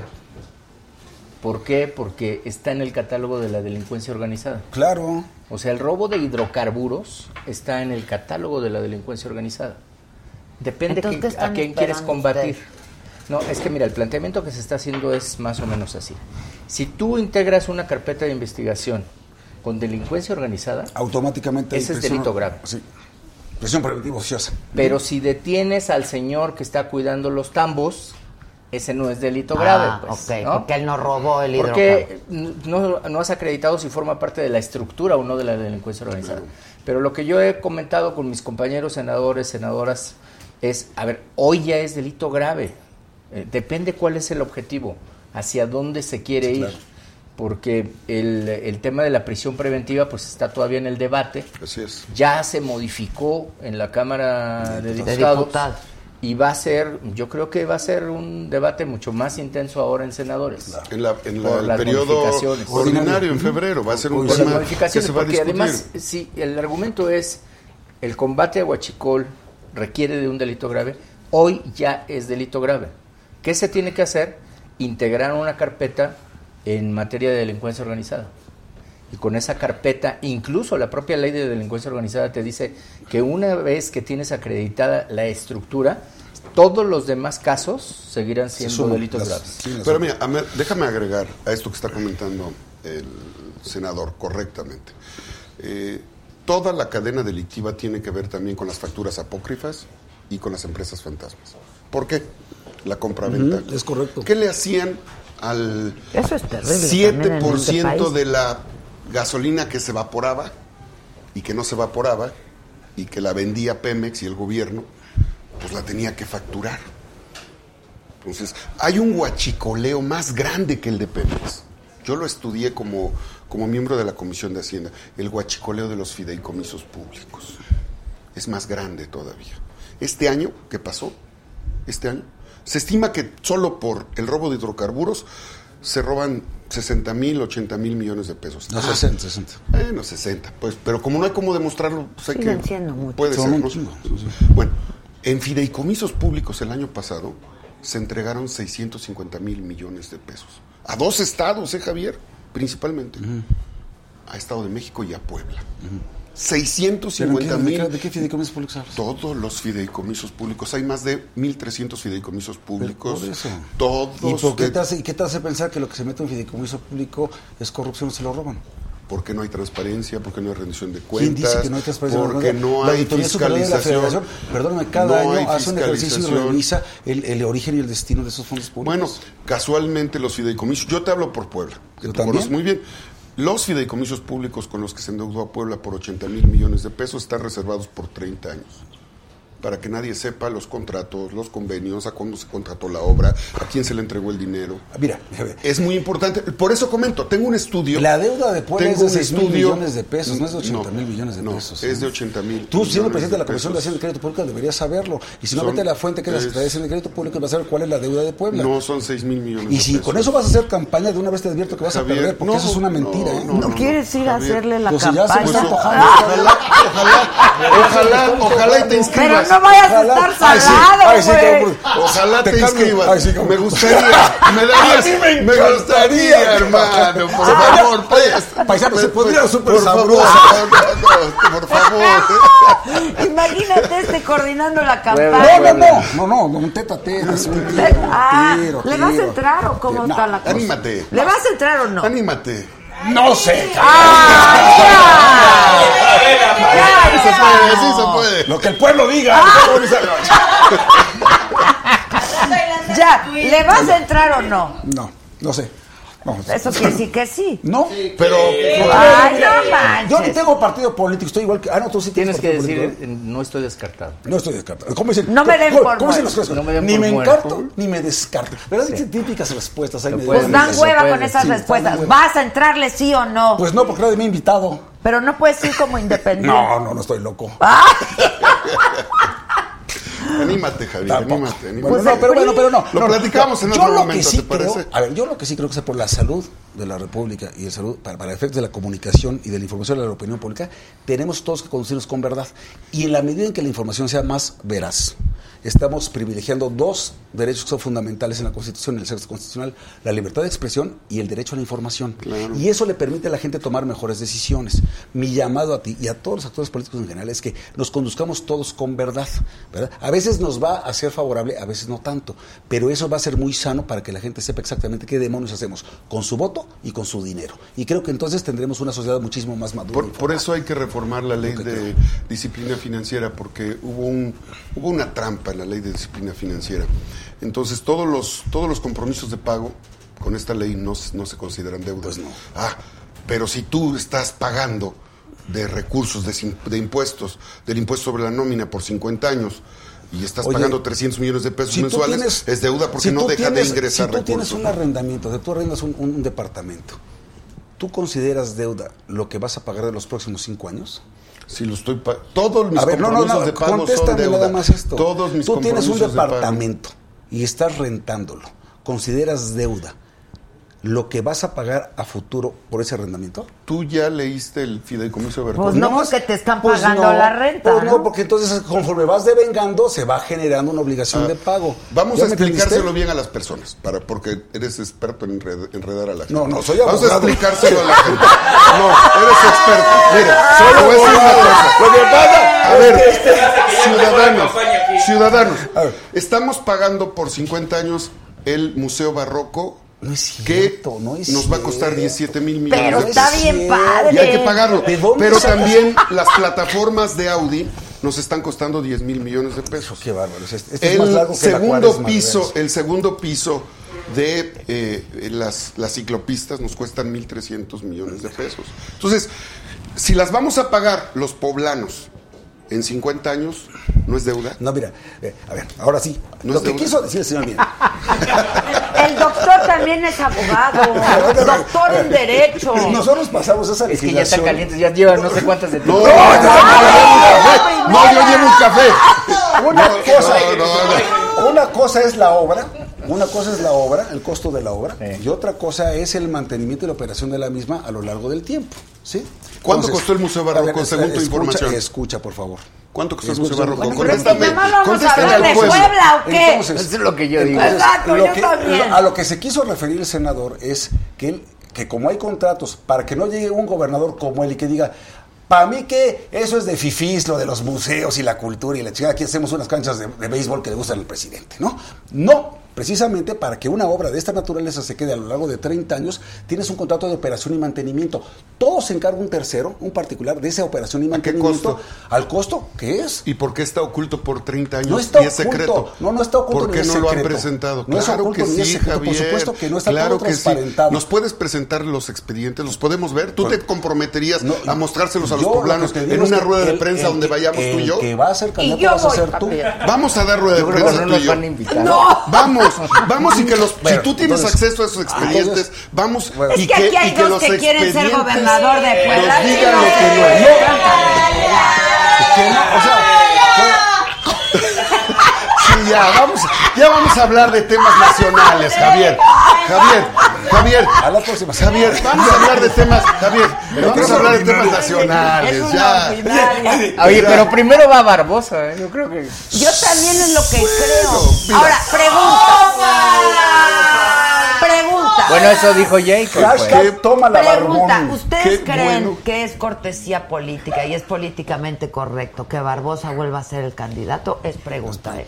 Eso es problema de Pues míralo, yo creo que lo decide cada partido político y ahí la decisión, lo que yo escuché de la presidenta del partido en cuestión es que iba a ir él otra vez. Sí, yo también Yo también. Pero en la democracia No que conoce muy bien tiempo. Mancera, que conoce muy bien el senador Mancera, y en la ley, en el artículo 41 y 31 de la Constitución, nos asiste el derecho a votar y ser votados. Sí, claro. Y hacer- entonces, lo único que estoy haciendo es lo que ustedes han hecho, exigir, pedir, solicitar respetuosamente que los partidos nos permitan nuestro derecho de Que participación. además el trabajo como senador Claro. permite poder ir eh, teniendo este Sí, posicionamiento. claro, claro, claro, Claro. Pero ya le dije que el que va a decidir es Andrés. Entonces, pues que si ¿Cuánto ya le lo- toca ahora al periodo del próximo gobernador? ¿Cuántos? Cinco. Cinco. cinco, cinco años. ¿Y fracción? Y fracción, o sea, hasta el 2000... Que es cuando estaremos terminando. nuestro- estaríamos terminando nosotros. Exacto. Pero además es un nuevo proceso. Es un nuevo proceso y, y- y yo Ahí quiero... puedes entonces sí competir Sí, con no, pero ya le dije a Javier que de una vez le entre. Ahora ya están O- diciendo que es mentira que se murieron. Que. Hazme el no, favor, no, a ver, Carlos. Es un Este, tema fue delicado, una tragedia es un tema delicado. esa. Mira, y están diciendo, el secretario de Comunicaciones y Transportes actual, que no fue un accidente, que no es común la manera en la que ocurrió el accidente. pues claro O sea, que no ¿De, lo de qué es. estamos hablando, perdón? Del accidente en el que murieron la gobernadora de Puebla Ah, y su esposo senador. Pues eh, no es no es común la forma en que cayó el helicóptero. Pues. Hay un Me dictamen que técnico de que canadienses, trató ¿no? de- Que de se- señalar. No, no, no, no, no, no, por no hay ningún examen. Inusual, dijo, ¿no? En primer lugar, Inusual fue la palabra que usó. Pues es inusual, ¿pero cómo no va a ser inusual? Si cayó de cabeza, 60 grados, una co- con el capitán Cope, que tú conocías perfectamente qué? un- el capitán Roberto Cope, el que iba al frente del, de la- Del- del sí, la helicóptero, tripulación. Sí, sí. el clima perfecto, no eh, visibilidad perfecta, tú sabes que ahí no hay ni montañas, ni árboles, ni niebla, ni nada. El, eh, eh, acababa de salir de servicio el 18 de diciembre, el, el Augusta este. ¿Cómo no va a ver? Y en medio de un clima de polarización en el que el presidente de la República... Javier. No, eh, es- No, no, no, no, no, estás déjame terminar. Déjame terminar. Déjame terminar porque ya te empezó a doler. No, en el que el presidente de la República dice, yo, a este ritmo, yo no Voy, no, yo no voy a ir a Puebla. Y, y creo que el fallo del Tribunal Electoral fue completamente antidemocrático, entonces no voy a parar a, Puebla, no voy a estar con la gobernadora, y no tuvo siquiera la cortesía política de mandar un representante cuando ella dio su, su, este, discurso inaugural el 14 de diciembre. Eso se llama generar un clima de polarización. Y en ese clima de polarización, cualquier disque valiente, porque es una punta de cobardes, se puede animar a, tener, a hacer un atentado. Yo no estoy diciendo quién fue, pero para mí, a mí, con la información a este momento, porque además después de un mes, ¿por qué cuando lo de Juan Camilo o lo de Blake, a los cuatro o cinco días teníamos información? Sí, Aquí pasa pasó, un mes, pasa un mes, salen con la batea de babas de que, no, pues ya mandamos una pieza a Estados Unidos, otra a Canadá, otra a Uruguay, otra a Pakistán. A ver, tráiganse a los de la National Javier, es- muy- es grave lo- no, no, no, es muy grave lo que A mí me comentas. tocó la tragedia Puedes- de dos compañeros Claro, secretarios de gobernación. claro, claro. ¿Y sabes qué hizo el presidente de la República? Y- Asumir la responsabilidad de saber a fondo y decirle a la gente lo que pasó. Y, y es grave, se hace- este, es grave este no se ha vuelto a que- referir al Es tema. grave que, que generes, que quieras subjetivamente por tus fobias, No, no que son busques, fobias. sí, por tus fobias No, no son políticas, fobias. No son fobias. que quieras endosarle a, a un presidente que está atendiendo la lucha contra la corrupción ¿Qué tiene y que el robo de hidrocarburos. Claro que ¿Qué tiene sí, que estés- gusta el y que- béisbol? y- y claro, que lo estés queriendo generar en un ambiente Ese ambiente de crispación y, y polarización, ahí voy, y te- por y- supuesto que lo hago y te voy a decir una Se cosa. acabó Puebla. Pero no, pero no, pero no de, obviamente, no, de que se haya caído la, la- la aeronave. Es muy Todas las mañanas. Pero es un señalamiento muy serio lo que estás claro diciendo. que es un señalamiento. Si todos los días dice Reprobable. adversarios, fifís, conservadores, neoliberales, canallas, punta de este, rufianes, ¿cómo se llama eso?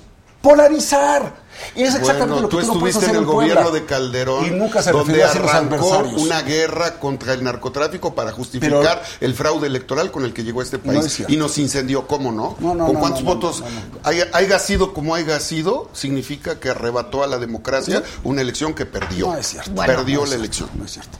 Mira, yo lo del helicóptero, la verdad, además en ese, en ese punto, sí esperaría manejas, ¿no? hasta que estuviera. Claro. Tengo amigos que son pilotos y conozco Pero las aeronaves con los eh, capitanes de la Ciudad de México. Hay posibilidad, obviamente, cuando tú tienes un golpe en el rotor principal, de que el helicóptero pierda totalmente el control, como este caso. Pero eso solo lo pueden decir Sí, los sí, expertos yo estoy de acuerdo. después de los análisis. Yo creo que habrá que esperar ahí a que se tengan estos dictámenes cada una de estas marcas, de las piezas que están analizando. Sobre todo es fundamental la parte del rotor, que es el rotor el que, el que puede descomponer todo el vuelo del helicóptero, que es lo que, es, lo que se dice que es inusual. Porque si tú pierdes el helicóptero, el caso que tuvo el gobernador de Chihuahua entonces, cuando eh, Sí, sí, viene en sí. un descenso, Que pierde el piloto el helicóptero, pero cae el Cae- helicóptero. rebotas incluso. Eh, eh, Este, este cae en un ángulo de 60 grados que es muy complicado, pero sí puede llegar a suceder si es que hay una pérdida total del rotor principal. eh, Y eso puede es- ocurrir. Puede ocurrir. Entonces, Es inusual, que- Y hay, y hay muchas teorías Hay en ese sentido de yo mantenimiento Yo- y demás hay que hay que varios temas que yo quiero hablar con, ustedes, prudencia. aparte de, de Puebla y el Guachicoleo. favor. La, la Guardia Nacional. La Guardia Nacional. Que está en el Senado. Nada más, regreso un segundo al huachicol. A ver, sí. Yo creo que el presidente está haciendo bien de enfrentar este tema. ¿No se enfrentó antes? Esa es mi pregunta. Sí, o no sí, con claro. la ver, suficiente energía. Siempre o- se ha combatido y siempre se ha detenido a personas por el Pues sí. huachicol. Incautado Es decir, es- combustible y ¿Qué faltaba? Algo, algo que ahora sí tenemos y que lo trabajamos en el Senado y que no se tenía extinción de dominio. Eso, Eso es va a ser, eso va a ¿Qué es ser una cosa Buenísimo. absolutamente Quitarles donde les duele a los guachicoleros. Porque les quitas el predio. Incluso la propia gente va a tener cuidado de que no se utilice su predio para huachicol, porque Claro. lo puede perder. Entonces, eso me parece que sí va a ser fundamental. Pero también debo decir que no hemos tenido la suficiente información. Porque se habla de que hay varios, de que son, de que están, pero hoy no conocemos exactamente nada. Yo en lo personal creo que la estrategia de las pipas no va a alcanzar por los niveles, por la forma en que se distribuye en este país el combustible, debe estar cerca del 70% lo que se hace por ductos. Entonces, sustituir el 70% de ductos con pipas colocan un riesgo, incremento de riesgo en carreteras Es lo que te decía, con las pipas. eh, Son bombas de tiempo, la verdad. Pues sí. Y sobre todo que pues, están viendo a ver quién las va a manejar. Exacto. y- ¿Qué hizo Colombia? Colombia lo trató este tema. ¿Escuchaste lo que dijo Jacob sobre el proceso que se está, perdón, este, Rocío Nale, Sí. sobre el proceso que se está planteando respecto a cómo sustituir Para ir esta parte? Sí, y el, el, el nivel. Yo hoy dije que para mí la clave está en, la, en el uso de las tecnologías. Pues, sí. ¿Por qué? Porque Colombia sí lo fue haciendo, fue reforzando sus ductos, fue cambiando sus Y te das cuenta dónde hay cualquier Y- tipo de E desviación. incluso ahora si perforan en esos ductos, de hay inmediato se vuelve alerta. a tapar el ducto. Pues sí. O sea, no puedes perforarlo. Pero es con inteligencia. Bueno, estaba o la sea, torre no, de no, control. la A ver, tecnología. la torre de control Bueno, pues. de la presión de los ductos estaba en Pemex y estaba al servicio de los guachicoleros de cuello blanco.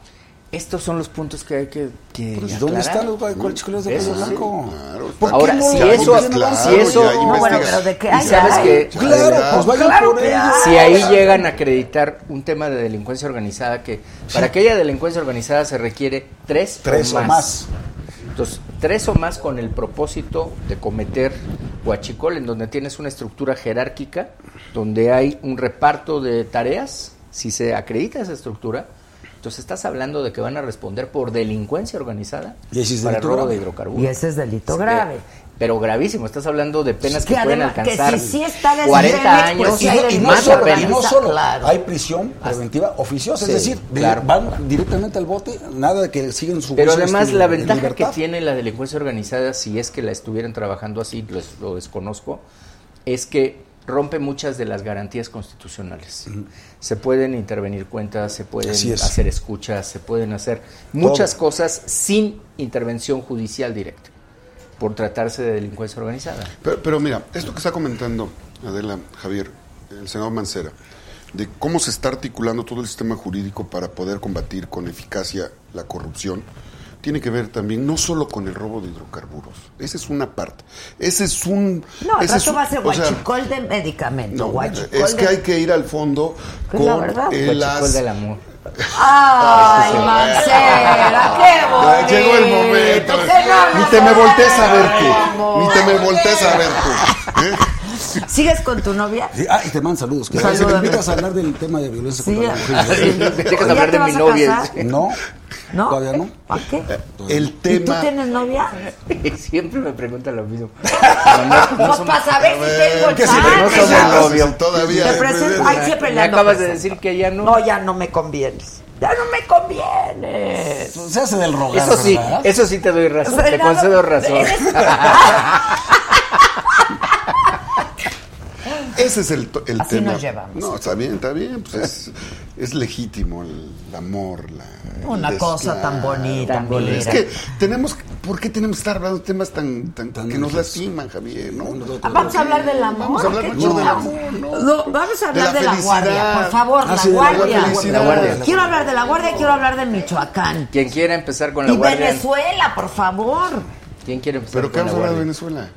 Pues, ¿cómo que, que Bueno, vamos a hablar yo, de o sea, Venezuela? yo me voy a tener que ir en breve, pero sí les voy a decir tres Yo cosas también, que opino. es que vamos a platicar. Van a, van a cenar. vamos a acabar de resolver el cosas, debate. De... Van a cenar. En, A el- ver. en el orden que dijiste es la guardia. La guardia.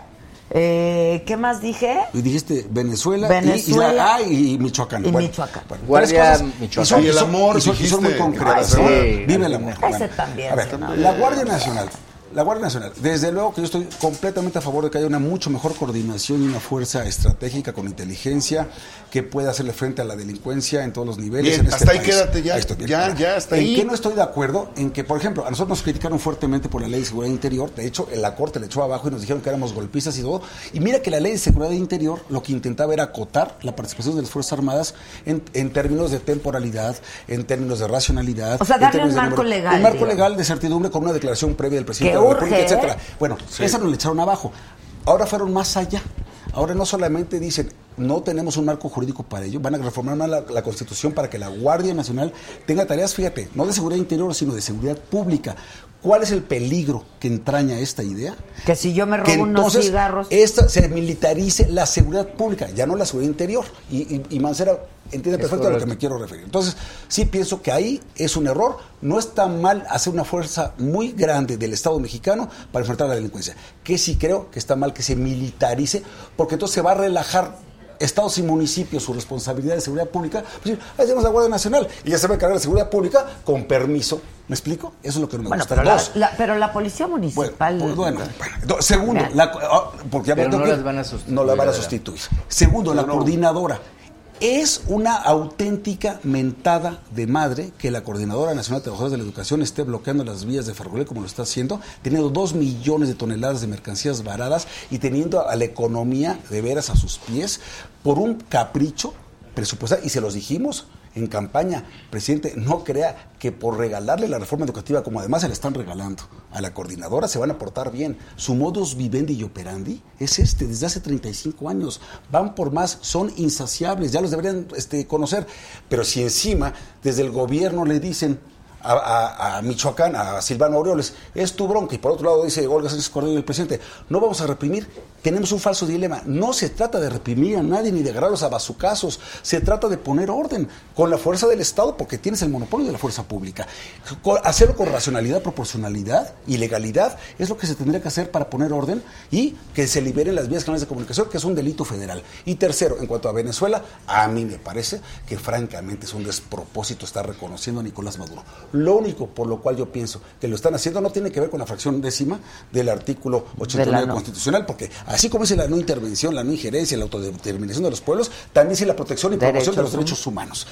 Yo lo que quisiera saber es qué carajos le debe López Obrador a Nicolás Maduro para seguirlo reconociendo, para invitarlo a su fiesta de toma de posesión, para mandar un representante a su toma de posesión espuria, porque si la, incluso la comunidad internacional, ¿eh? la Unión Europea, España, Bueno, Alemania y Francia, relaciones ya diplomáticas. dijeron, ya dijeron una semana o, o convocas elecciones libres o también No, te pero yo entiendo que lo invitó a su toma porque había hay Ay, sí. relaciones diplomáticas. No tenía por qué invitarlo, ¿eh? Pero bueno, Bueno. esa es mi opinión. ya, como ya te vas, ya quiero saber qué opinas Aunque de... ya no eres senador, tienes derecho Del- a que tu opinión se respete. Exacto. Muchísimas gracias. ¿Qué, qué opinión? No, ya, pues como senador que ¿Cómo no ves? somos los responsables de la política ¿Qué exterior. paisano. pronóstico le das al partido que quieren hacer Felipe Calderón y Margarita Zavala? Mm, puede ser muy interesante. Porque si siguen el caminito de Morena, que fue exitosísimo, puede ser.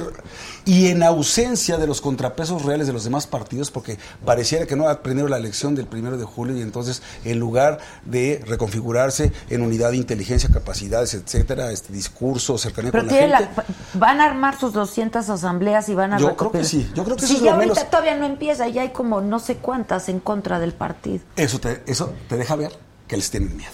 Entonces, fíjate, ese es un buen dato. Si no importaran, si fueran intrascendentes, claro, no, de ver, y no me han llamado ni he tenido contacto con ellos, sé que quede claro.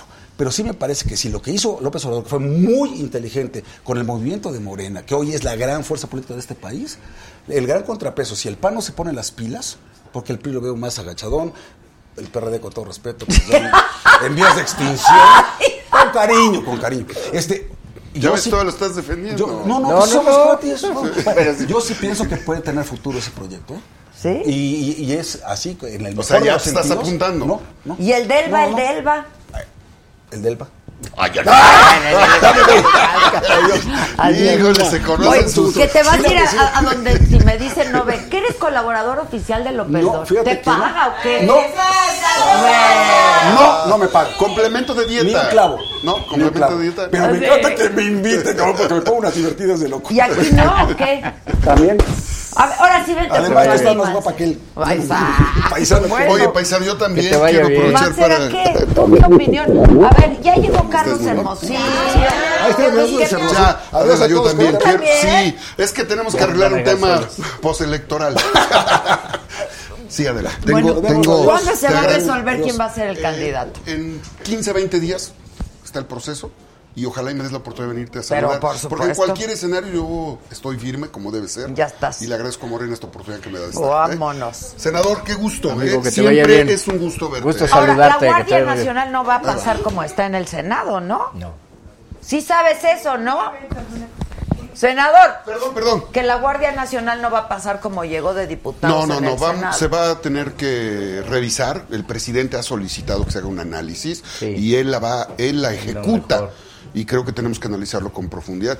Eh, los puntos que ha planteado el senador son fundamentales en términos jurídicos y eh, esperemos que en los primeros días de febrero ya lo estemos eh, analizando. Bueno, pues ahí Ya. nos estaremos. No, claro que sí. Muchas Hazte gracias. Para acá. Me A ti hago sí para te acá. gusta el food, te gustan las mujeres guapas, todo eso y mira todo lo que te tengo. Carlos Hermosillo está aquí. Bravo.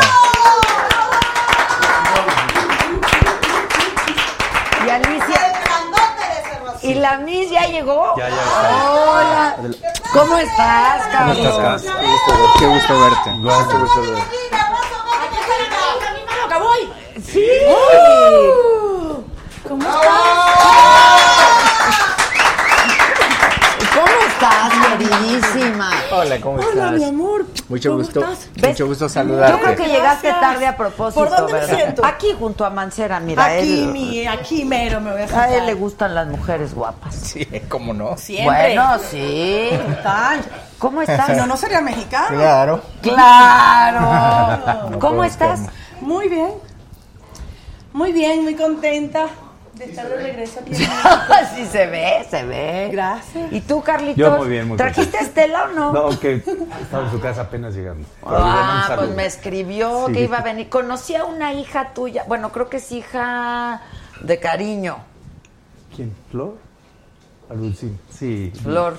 Sí, sí, la quiero mucho. Sí, ¿verdad? Sí, sí. Mira, él también quiso ser. ¿Qué, qué quisiste ser diputado? No quise ser, me mandaron. Me obligaron. O sea, ¿cómo estuvo? me pidió el presidente y pues al presidente no le dices que no, ¿no?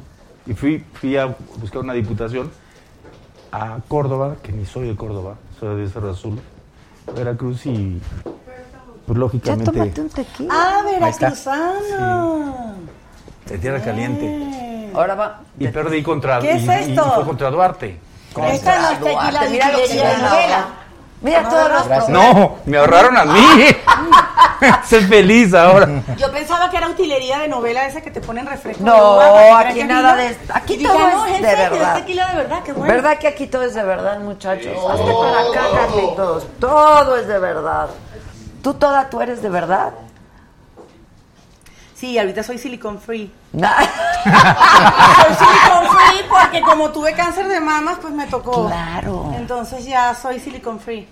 ¿Pero Sí. qué, te, te- qué te, te- te tuvieron que, que Ha hacer? sido la- un proceso muy largo porque a mí la vanidad no me deja de acompañar nunca. Entonces, este, me he sometido a muchas operaciones reconstructivas y ya ahorita quedé muy bien. El- la última fue hace un año en Los Ángeles y ya, ya quedé, ya me quedaron otra vez como de 18. ¿Viste? Pero que es, es donde vives, ¿no? En Los Ángeles. Ahí vivo No, no. Ustedes nada más se quedan O sea, calladitos. viste, espera ahí. Lo tienes muy nervioso. Lo tienes muy nervioso. Rojito, así como jitomate. No, no, Ya no. a ver a Carlos. No, hay que ver ahí. No, qué bueno. Qué bueno que todo está bien. Qué bueno que todo está bien. Que todo está bien, pues. Sí, qué bueno, la verdad. Sí. Porque además tú tienes una fundación, creo, ¿no? Una O fundación maravillosa que creé aquí en México este, cuando mi hija tenía seis meses, que se llama Mami Solas. Ya la tengo registrada ahora en Estados Unidos. Y trabajo en función de las madres solteras, en función de las madres no solteras. A mí ese término me choca. Jefas Aparte de me familia, parece, Sí, jefas me parece un término aparte como de, de discriminación. Hay mujeres que están casadas y, y están solas con sus hijos. Mujeres jefas de familia. Exactamente. Y hay- incluso hombres, en la fundación hemos tenido algunos casos de hombres que se quedan solos con sus hijos. Entonces yo creo que es una fundación, eh, eh, mi fundación trata de ayudar a las personas que tienen la responsabilidad de criar buenos seres humanos. Y voy por el mundo haciendo muchas cosas, este, cuando me dan la oportunidad. Y bueno, últimamente que he tenido algunos acercamientos con el mundo político, sin yo querer, eso también me ha dado la ¿Cuáles? oportunidad de, de conocer otras personas que me pueden ayudar. ¿Cuál es acercamiento? Bueno, el, el tema de toda la campaña demócrata en Estados Unidos. Que estuviste apoyando a trabajando con Hillary, ellos, claro. sí.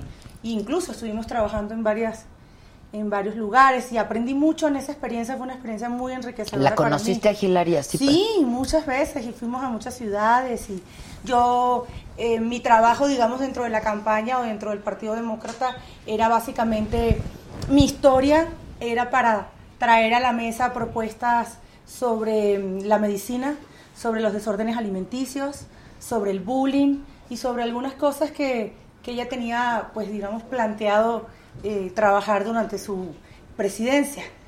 Pero bueno, nos robaron la presidencia y pues ya, valió.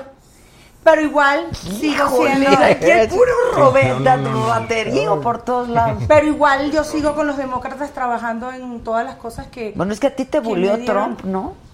No, a mí me pasaron muchas cosas y fue una experiencia muy desagradable cuando yo tenía 18 años. Y yo no pensé nunca que después de tantos años eso iba a regresar a mi vida, como regresó, pero regresó para bien. Yo me siento muy poderosa, muy fuerte, muy tranquila y con mi conciencia en paz.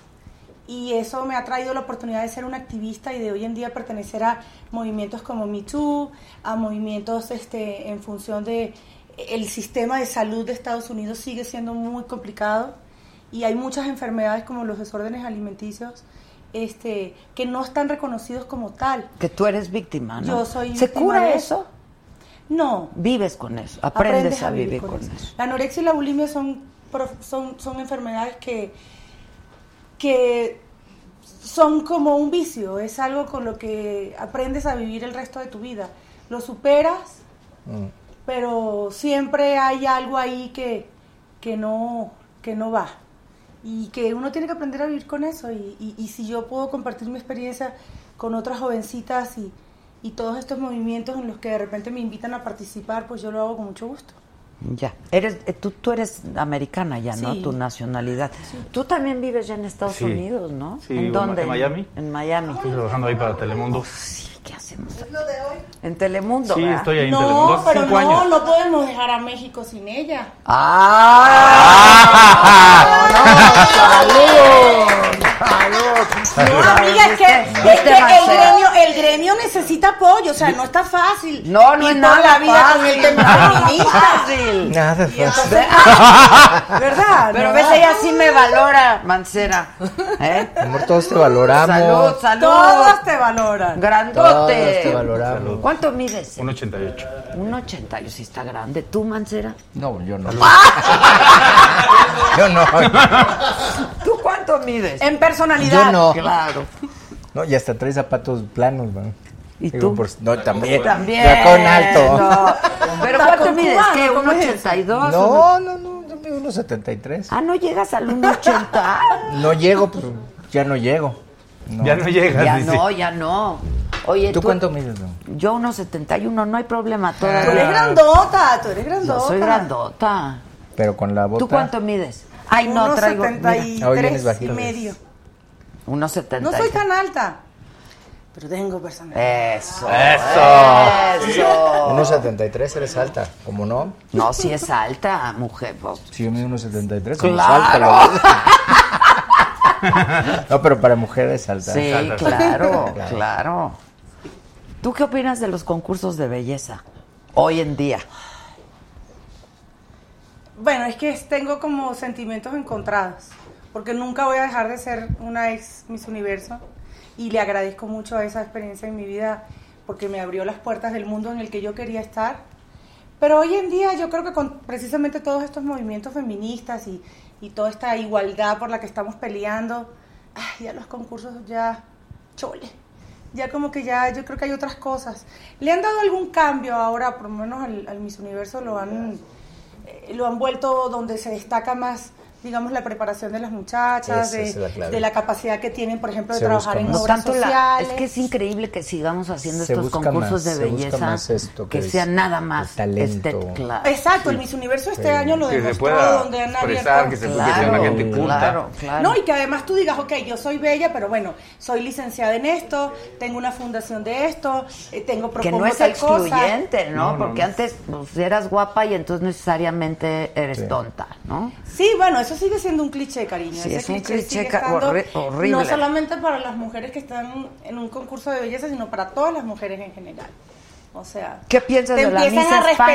respetar ya cuando ya cuando ya estás mascando el agua, entonces ya ahí te dicen que ya que ya eres una gran señora, pero entre mientras tanto son te tardas mucho tiempo para que seas son muy jovencitas. Entonces si estás fea es porque 20 eres fea años, y si 18. estás Pues bonita ella porque estás bonita, 18. entonces ya no le das gusto a ¿Tú nadie. concursaste a qué edad? A los 10 18 años. 18. sí, Yo gané el Miss 18, Venezuela a los manches. 17 años. No, no, no, no. no. Yo tengo una historia muy particular que además mi libro, si Dios quiere, este lo voy a poder publicar a finales de este año. Ah, qué bien. Nos lo traes. trabajando en eso. Nos lo traes. Sí. Bueno, Venezuela, ¿no has dicho qué opinas? Ay, no, no. Mira, yo creo que a todos nos duele mucho lo que Voy a pasa armar una escena de Televisa a las en 9 de la noche. Venezuela. Hoy precisamente estaba viendo un, un discurso muy interesante de una mujer que acudió a la, a la Asamblea Nacional. Creo que no es actual, pero lo están, lo están corriendo de nueva cuenta y pues sí se siente el, el sufrimiento de un pueblo. ¿no? Bueno, ¿cuántos Ha sido horrible. Muchos Ha sido horrible. Ha sido muy Y los difícil. que no sabemos. Yo tengo muchos años fuera de Venezuela. A mí, honestamente, yo no vivía Chávez, ni vivía Maduro tampoco. Cuando yo me fui de Venezuela, Chávez estaba preso, por cierto. Y el presidente era Rafael Caldera cuando yo me fui de mi país la, la primera vez. Pero mi mamá es cubana, entonces yo siempre tuve como conexión con Miami, siempre desde chiquitos estábamos ahí, ¿no? Pero hay mucho dolor, hay mucha pobreza, hay mucha miseria. A mí lo que más me tiene preocupada de Venezuela en el fondo es el tema militar. Ese es el problema realmente. Porque mientras los militares sigan estando a favor de este Eh, gobierno claro, bueno, y sí. apoyando al gobierno en cualquier parte del mundo, el movimiento militar son los que son los que mandan Los que mandan. y son los que tienen el control del país. Entonces, eso es la parte que a mí me da miedo. Como también me da mucho miedo una invasión militar por parte de Estados Unidos. ¿Por qué me da muchísimo miedo? Porque es muy fácil decir, ay, sí, que nos invadan, ay, sí, que nos invadan y se los lleven. Una invasión militar no es lo que la gente cree. Esta gente llega acabando con lo que encuentran y con lo que se mueva. A menos que hagan lo que hicieron con Noriega, que llegaron y los cogieron del Es lo que y te se iba a decir, llevaron. pues Noriega. Extracción. Eso es distinto. Pero entrar en O una sea, guerra... llegan, lo sacan y se acabó. Es una Este, el ejército venezolano, yo no dudo, Chávez al final del camino era un militar. Yo tengo entendido, yo soy una venezolana artista que soy activista, sí, pero bueno, tengo información de algunas cosas como algunos otros venezolanos y quizás un poquito más de información por las amistades que tengo. Tan tan. Pero una invasión militar americana es una cosa seria.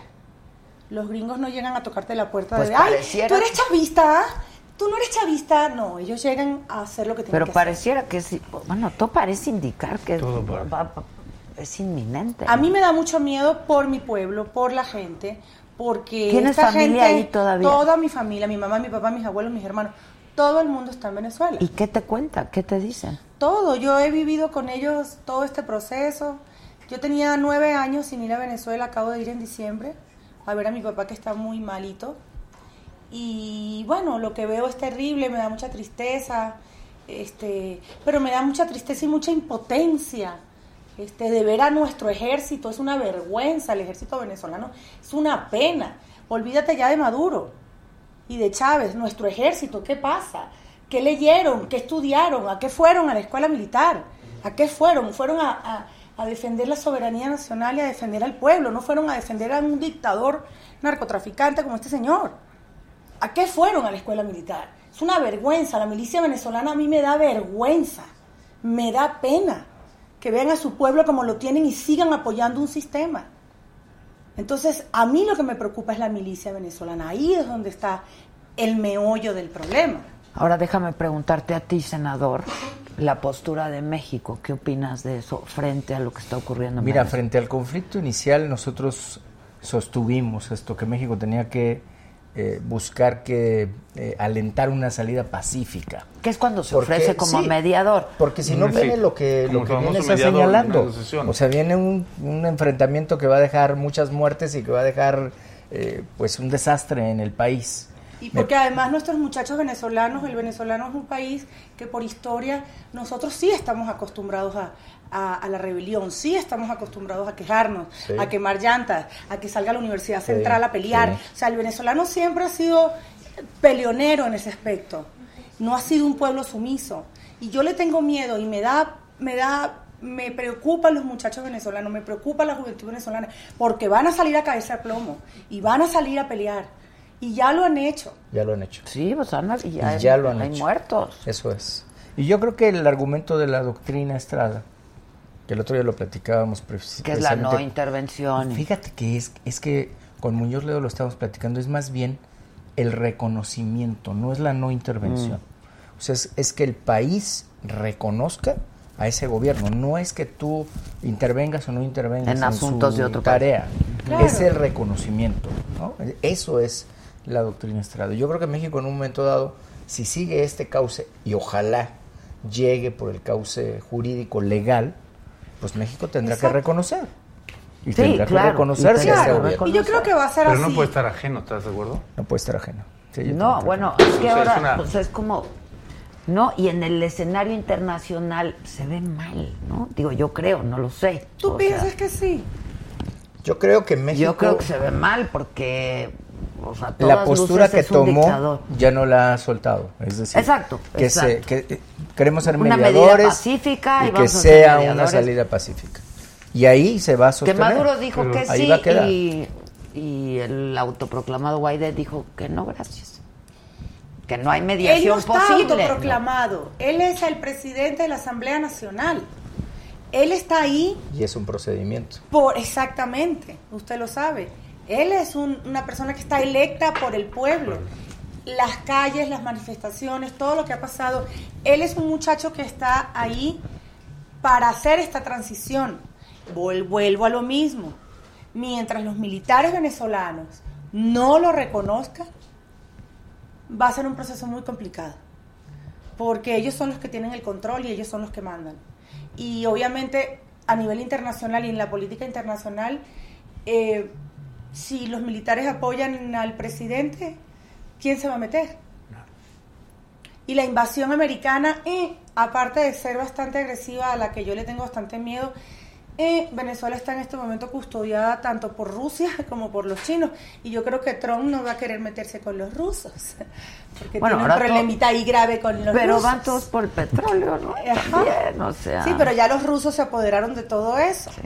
Es un juego de estrategias Es bien complejo. bien Un juego de intereses. Eh, la política muy es fuerte. una cosa muy Y que antepone a compleja la, la parte y humana. darle gusto a todos y aparte entran en juego muchas leyes y muchas Y cosas. Venezuela que- está en el, en el ojo del huracán. Claro.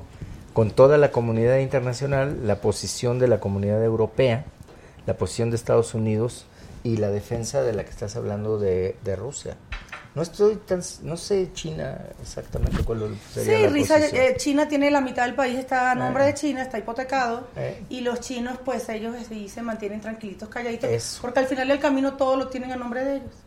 Sea, Mejor hay que hablar de fútbol. hablamos, de, hablamos de la obra de También, teatro que me tiene aquí en también. México. Sí. Vamos a hablar de- También. ¿Tú a qué equipo le vas? actrices. Pumas, ¿no? Pumas, sí. Tú empezaste en el América. En el ¿no? América. Que por cierto trajeron muy mal técnico. Sí. Pumas, A. Pumas sí, cara. Me digas. Yo empecé en el América en el 83-84. Y luego Cruz Azul. No, de- después de ahí me fui a Bélgica. Ah, Regresé al América y después me fui a Monterrey y después llegué a Cruz Azul. que son tus años de gloria, ¿no? Sí, porque es un equipo que yo le voy desde muy chavo. La gente cree que yo le voy a Cruz Azul porque jugué en Cruz Azul, pero no. Ah, desde, Desde- siempre. Desde chavo. Claro. Mi papá nos ponía los guantes de box. Mi hermano más grande le iba a la América y yo le iba a Cruz Azul. Cuando jugaban, terminaba el partido y todos agarrábamos. ¿Y quién ganaba? A veces ¿Qué América pasó? y a veces Cruz ¿Qué pasó? Esta, la pregunta ofende. Ay, a mí me encanta el fútbol, pero ay, no, yo sufro mucho con esas cosas. Pero Venezuela ha crecido mucho futbolista. Sí, la el fútbol, muchísimo. La Además, este, está en una zona complicadísima, que es la Comebol, donde está Argentina, Uruguay, y, y- y les hace partido. ¿Tú eres amigo de Maradona? Sí, jugó en el Ay, no, ya, no. Ya, de la no puedo ya más. ¿Por No qué? puedo. ¿Qué pasa? Ya, yo soy actriz, soy sensible. ¿Quieres llorar? Quiero ¿Pero por llorar. qué? Y eso ¿Por que no llegaste antes. porque Sí, estaba- sí, quiero llorar. Sí, porque es que a mí, perdón, pero es una vergüenza ese señor, qué pena. Sí, aparte es amiguísimo de Maduro, o sea, no, como no odiarlo. Sí, bueno. Yo creo que la vida de cada quien es un... es- para mí. No, no, es que sabes que No, no, estamos acos- o sea, yo estoy de acuerdo y estamos acostumbrados a juzgar, pero se nos olvida que nosotros traemos también una maleta que cargar. Y yo, yo es mi amigo, conmigo se portó bien, vino al partido de despedida, le doy las ¿Lo gracias. tienes en el WhatsApp? No. No, no lo tengo en el WhatsApp porque nunca contesta el teléfono. ¿No? No. Sí, porque se encuentra drogado. Siento que siempre está en línea. Es que siempre está ocupado. Está en línea. Está en línea. Está increíble. Bravo, el Víctor. Bravo. Te lo sacaste. Oye, ya me están diciendo que aprenda yo a Nino Cano. No. A mí la abyección no me gusta. No, no, no, no, no. Oye, mira, yo sé que es tu programa, pero yo quiero aprovechar de hacer algo. Hace un segundo me preguntaste que qué opinaba yo de, Ángela Ponce. Sí, sí, de, la, de la Miss Miss España. Universo, de Miss España. Yo la apoyé a ella desde el día número uno, porque además soy activista de la comunidad LGTBQ, que los amo con todo mi corazón. Pero te voy a decir algo. ¿Tú sabes por qué yo la apoyo a ella? Porque yo soy feminista, trabajo con estos grupos, pero así como nosotros las mujeres ahora permitimos que los hombres participen en un Miss Universo, en este caso, este, yo quiero que en la FIFA, la próxima Copa del Mundo, nos dejen participar y que hayan equipos mixtos. Así como las Miss Universos permitimos que ahora los hombres que se sienten mujeres participen, ahora nosotros queremos que en la Copa del Mundo haya un equipo mixto. Las arqueras mujeres son buenísimas, porque son rapidísimas y súper elásticas. Pues sí, para pero- meterles gol cada rato, ¿verdad? Hay mundial femenino. No, no, no, pero No, no, pero tienes un mundial, tienes un mundial que se va a jugar ahora en, en- No, en no, no, junio, no, no, el mundial no, de eso lo mujeres. hicieron como para No, no, no, no, no, no, hay muy buenas selecciones. FIFA mixto.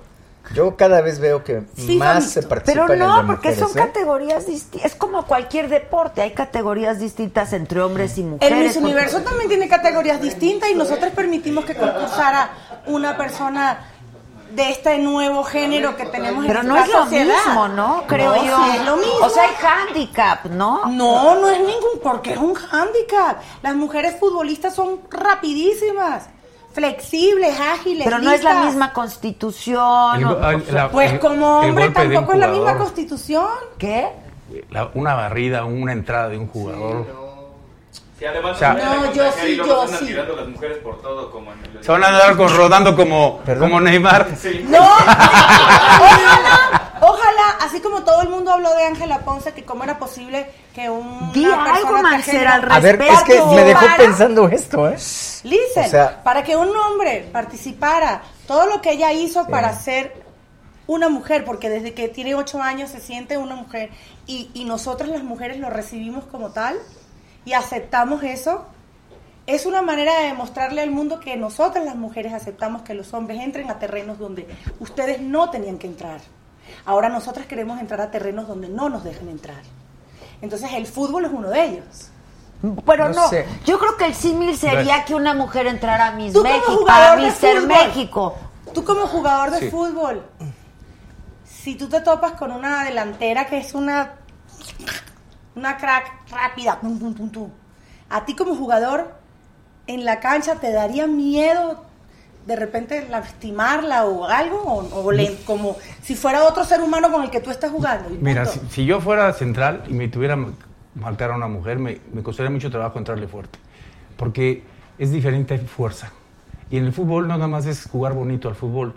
Hay muchas estrategias y mañas dentro de la cancha que a veces no se ven. El juego Ajá. sucio. El juego Ajá. sucio. Entonces, En los concursos de belleza también se juega sus. Sí. Yo creo que sí debe de estar separado. ¿eh? Mira, ¿Sí? tienes razón en mucho, en en mucho de que pueden ser igual de ágiles, de rápidas, pero también la parte de la fuerza me parece que sí, puede.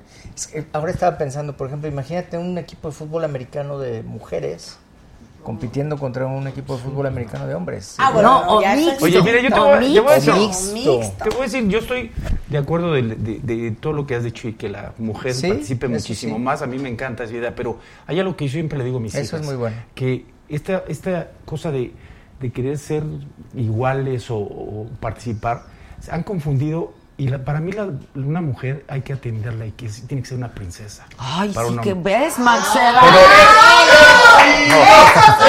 espérate, espérate. No, no, no.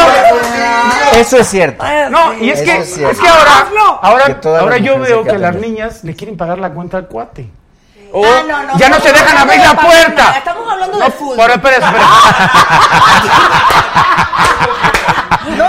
Ya no te dejan abrir la puerta, se bajan. No, No, no, yo sí me dejo hacer Ab- abren la silla, ya no se dejan. Ya es al revés, casi, casi, ¿no? Mira, el asunto de la paridad tiene su complejo, es súper complejo este Sí, tema. es muy complejo Sí. el asunto, pero... El asunto de la paridad. De la paridad. Está. Pero a mí sí me gusta que sigan abriendo la Yo, puerta sí, y que me donde- consientan y como Claro. princesa. Ah, yo así total. Total. Total. ¿Tienes pareja? No. Y en los deportes además, digo, Me tienen miedo, Adela. Y si tengo pareja, pero las piernas, dicen. ¿Por qué te tienen miedo? No sé, porque. No, los hombres son así. ¿Por Ah, ¿qué pasó? Sí, ay, Bueno, sí, Alex, sí, yo sí, le sí. tengo miedo a... Por eso no me pelan. ¿Te tienen miedo? Bueno, yo creo que sí hay un poco de miedo, ¿no? Los hombres de Pues repente. deberías se de tener respeto, admiración. Bueno, pero es que de Pero eso se trata todo esto. ¿Qué? mira cómo está sentado, man. Está de lado. Sí, está así como que. mm. Am, no, bueno, yo creo que. No sé si es miedo, pero. Pero todavía también la, en la mentalidad del hombre también hay algunas cosas que deben cambiar como, como también entre nosotras, ¿no? Por ejemplo, entre las mujeres, esa costumbre que tenemos de atacarnos entre nosotras. Tú a veces ves en las redes sociales, por ejemplo, a mí me pasa, este, veo 10 comentarios, tres son malos, son tres mujeres las que me destruyen. Sí, bueno. O sea, tú dices, pero ca- Si quieres, te leo, te leo, te leo. Apoya al gremio. O sea, de repente el hombre es mucho más. Eso es algo que las mujeres tenemos que aprender de los hombres. Esa complicidad que ustedes tienen, que aunque no se caigan bien, si tienen que trabajar juntos en un equipo, pues trabajan y le echan ganas y se respetan. ¿Quién sabe? Y a veces la mujer El fútbol, es sí. muy conflictiva entre En el sí. fútbol, cuando yo debuté en el 84, ay, el, el vestidor de América eran puros líderes, o sea, pura gente de, de un liderazgo. No era un buen vestidor, pero en la cancha todos se mataban al mismo tiempo. Afuera no te Claro. ¿Y saludaban. en el Senado? Igual. Ah. Cerrando filas. Con, todo. Con todo. Ahí está la paridad a todo lo que da también, ¿eh? Claro. Ahí sí, ahí Hay sí. sí, comisiones, presidencias, todo. Y es un apoyo, bueno, ahora Pero es hasta a- ahora también para el lenguaje que utilizas, porque lo que estás diciendo es muy cierto. O sea, lo que no se ve no- o lo que no se dice no existe, pues. Entonces, cuando tú a las leyes, tú fíjate, las leyes dicen, habrá un presidente de la República. Este será el diputado, el senador. Entonces, eso ahora están haciendo las adecuaciones a las leyes. Ahora que se aprobó lo de la Fiscalía General de la República, tuvimos que modificar en la ley y colocar la persona titular, porque decía el fiscal. O sea, solamente podía ser hombre. Claro. Entonces, como e incluso en la terna hubo Pero entonces, ¿qué, una mujer. ¿qué dices? Bueno, no, la persona titular de la fiscalía. Exacto. Ah. Así lo dice la ley orgánica. La Y así debe de ser, porque entonces de alguna manera empiezas a abrirle campo a la mujer para que incursione en la política así o es, incursione en otras en otras cosas, Ya. ¿no? Que es- yo creo que de eso se trata. Oye, ¿estás contento en Estados Unidos? Sí, estoy muy contento. ¿Cuánto llevas ahí? Cinco años. Nosotros tuvimos el Mundial pasado, lo transmitimos, nos fue muy bien entre la cadena de Telemundo. Y ahora tenemos el Mundial Femenil, que es el 7 de junio al 7 de julio, y la Copa América del 14 de, de junio al 7 de julio. Ya. Todo eso lo transmitimos a través de Telemundo y todas las redes. Nada que ver con Sague. Sí, son amigos. Que- oye, oye, es impresionante. Impresionante. Que qué bonita pareja hacemos, ¿ves, Sí. ¿Ves? Pero no Oye, me tratas como sabe, tremendo princesa. sabe. Este. tremendo sague, ¿verdad? Sí, es tu cuate sague. Sí, mi compadre, lo quiero mucho. Impresionante. Todos los niños diciendo impresionante. Claro, pues ¿No ¿cómo viste, no? ¿no viste el, el chiste que le hicieron del guachicolero? No. Ah, sí, Ay, yo no. sí. ¿No viste? Ese no lo vi. Vi. ¡Sague, tú eres guachicolero! "Ah, Sague, tú eres guachicolero. Y dice, "Pues, tremenda manguerota. Dice,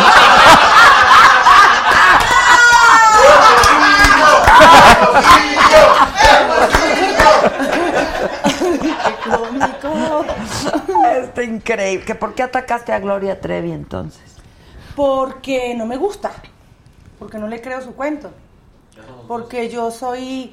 eh, yo he sido víctima de alguna manera de, de algún tipo de abuso y yo no tengo por qué creerme una historia que no me creo. Punto, no me la creo. Pero no ¿cuál me cae parte? bien. No me gusta su vida, no me gusta su pasado, no me gusta ella, no me gusta su música.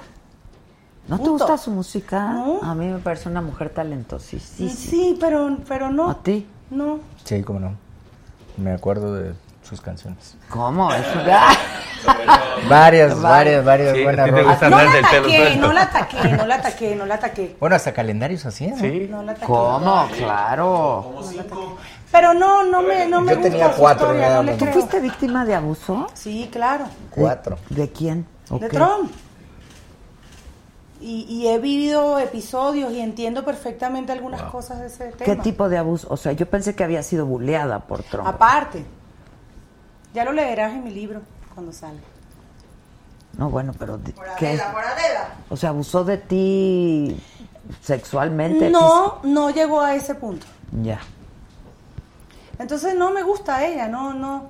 Yo quizás soy de ese porcentaje de personas que no, que no olvido. Y yo me acuerdo en Venezuela cuando yo tenía como 12, 13 años, que yo empezaba en este ambiente. Yo me acuerdo que habían en las estaciones del bus, que yo agarraba mi, mi, mi pecero, habían carteles de ella de se busca. O sea, una persona no la busca la Interpol por accidente, ¿sí? Y, No, y pues habían tú. letreros de se busca, se busca, se busca, se busca, se busca. Y yo me acuerdo que yo quería entrar en el mundo artístico y mi mamá siempre me decía, no, porque, porque mira lo que le pasa a las muchachitas, porque no sé qué. Entonces eso es una historia que para mí fue como muy fuerte y yo no, no, no me la creo, pues, y no tengo por qué creérmela tampoco. Claro. Y estoy en todo mi derecho de gustarme o no gustarme Ah, un no, artista. sin duda, Claro. claro. Y sin ya duda. está, y no me gusta su música y no me gusta. Pero ella salió ella. absuelta, ¿eh? Sí, bueno, a lo mejor Sí, salió claro. absuelta, pero... Sí. Sí. Sí, a lo mejor salió absuelta. A mí sí me gusta mucho como actriz. Yo creo que sí, eh, Le ella tengo un mucho tema de abuso y eso sí lo creo yo. Sí, yo también. Este tema del... eh, mira, es que la, la trata de personas Es, es una un cadena tema enorme. tan complejo y te lleva a una... O sea, lo que se llama el enganche, ¿no?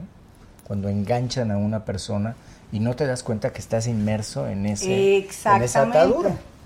Sí, es terrible. Hasta- es y te abusan, abusan, Pero, eh, abusan, no sé si atado. vieron el caso del chico este del, de fútbol de, de Veracruz, de la- que abusaron de él un juez, engañándolo de que lo iba a meter a jugar. Fue un caso, es un caso muy sonado. Ay, no. A mí lo que me da tristeza es que este tipo de casos se quedan tapados. Nadie le da seguimiento, nadie sabe qué pasa y estos cuates siguen abusando. ¿Cuándo fue eso? Eh, Eso acaba de ser, esto acaba de ser hace un mes y medio, dos ¿Tú meses. supiste? Yo no supe. Salió, salió en Al- el- algo sí escuché, pero no sabía lo, exactamente. lo llevaron dónde. y entonces, el fíjate, que para, para jugar no es un tema fácil. Muchos dicen es que si tienes que tener amigos adentro, no es cierto. Tienes que tener facultades, pero a lo mejor no llegan los mejores, llegan los que tienen la actitud de soportar este, este, a- a llegar a primera división. Así pasa en el fútbol Sí, también. así. Pues en todos lados, ¿no? Pero entonces a este chico lo, trae, lo llevan de México diciéndole, sin hacer ninguna prueba, ¿eh? que va a jugar, que lo van a contratar. Y llegan ¿A dónde? ¿A dónde? a llevan? Veracruz, lo llevaron a una casa, lo llevan, lo, lo- lo sientan, lo sientan con este cuate que es un juez que atiende, y yo soy malísimo para acordarme los nombres, pero atiende justamente este tipo de casos. Y le dice, te vas a presentar Oh. con el entrenador y te va a recibir y, y este, y te vamos a registrar. Sin haberlo visto, ¿ok? Sin haberlo visto. Y vas a jugar. Pero pues luego lo lleva a su casa y le dice que pues, Tienen que y el chavo, pues lógicamente se regresó. El papá está furioso, metieron una demanda, pero las cosas se quedan ahí, Adela. O sea, Y más cuando es entre hombres. sí, pero- Que hay todavía qué muchísimo más tabú en ese sentido. y así cuántos, ¿sabes cuántos debe ¿Quién de es haber ese así? chavo? Pásanos los Sí, datos sí, te y voy a pasar hacemos una historia. Sí. Está horrible eso. Sí, está pesado. Es que eh, ese es, creo que el segundo delito más grave en este país, ¿no? O Sí. sea, el de trata. Sí. Está muy Carlos, cañón. mi Y hijo entra en hizo juego- un documental de eso. Que va a Carlos es el que es actor. Sí. A ver, cuéntanos. Carlos le encanta el fútbol. Cuando regresó del Mundial dijo, yo quiero hacer algo por el fútbol de mi país. Y entonces se empezó a hacer un documental de por qué no sal- llegaban los jóvenes a jugar a profesional y, y quiénes eran los que detectaban el talento. Y se encontró con, Con esa historia. con esta historia. Pero de esa historia Hay empezaron a salir más historias. Hijos, qué Es fuerte. que siempre cuando hay ahí como una... Cuando se anima alguien, ah, ¿no? Como cuando vas caminando y, te- y- y vas tranquilo y dices, se acerca alguien, oye, no me das un autógrafo, se acercaron todos, se anima. Es lo mismo, o sea, como que nadie se animaba y ahora salió él y se animaron todos. Pero es una pena porque no pueden jugar así con la gente, ¿no? o sea, no puedes hacer No, eso. no, no, no, no. no. Sí. Bueno, pero hoy en día precisamente podría todo llegar a ser trata, ¿eh? son- Claro que puede llegar de ser trata. Eh, en ese caso, si es que llegó a haber una relación de subordinación y de, digamos, como de, pues sí, de dominio. Pues eso, Sí, al puede ser. parecer es obvio que la hubo. Sí, ¿no? porque lo primero es engaño y la segunda parte es cuando no te puedes salir, aunque aquí me imagino que El chavo se fue. luego, luego, ¿no? No, el chavo agarró y se fue. Dije, pues, ¿cómo? Sí. Ahí ya no tienes el control. Los, a, las, a las chavitas, a las que rescatábamos, esas las tenían, no podían salir, tenían encerradas. Es que también el otro Esa problema, no la- como en todo, el- Secuestro, es trata, es Era una todo. trata. Todo. El fútbol se ha convertido en una solución de vida y los padres lo ven así y empujan a sus hijos a querer que jueguen fútbol cuando los chavos a lo mejor ni les gusta jugar fútbol. Pero ahí te va otra cosa. O no son buenos, pues, Claro, o no tienen claro. el... Claro. También pasa con el tema de los artistas, ¿no? El típico papá que trata de que el niño sea artista de que es chiquito. O en el caso de las reinas de belleza, también Sí. a veces las mamás son más, más las Van reinas de belleza que, que la misma niña, ¿no? Pero eso no es una justificación No, no, claro. para que el victimario, para que la... Pero le estás dando la oportunidad a este tipo de gentes para que tengan ese abuso. Exacto, le, le, le preparas el terreno para que eso suceda. Coño, Mickey, ¿no? Coño, Mickey, claro, ahí coño. Sí, sí. ¿Qué es sí. eso? A ver, ese es un nuevo chiste Coño, local que no No, de la serie de Luis La Miguel. serie de Luis Ay, Miguel. ella anduvo con Luis Miguel. Ah, sí. Ah,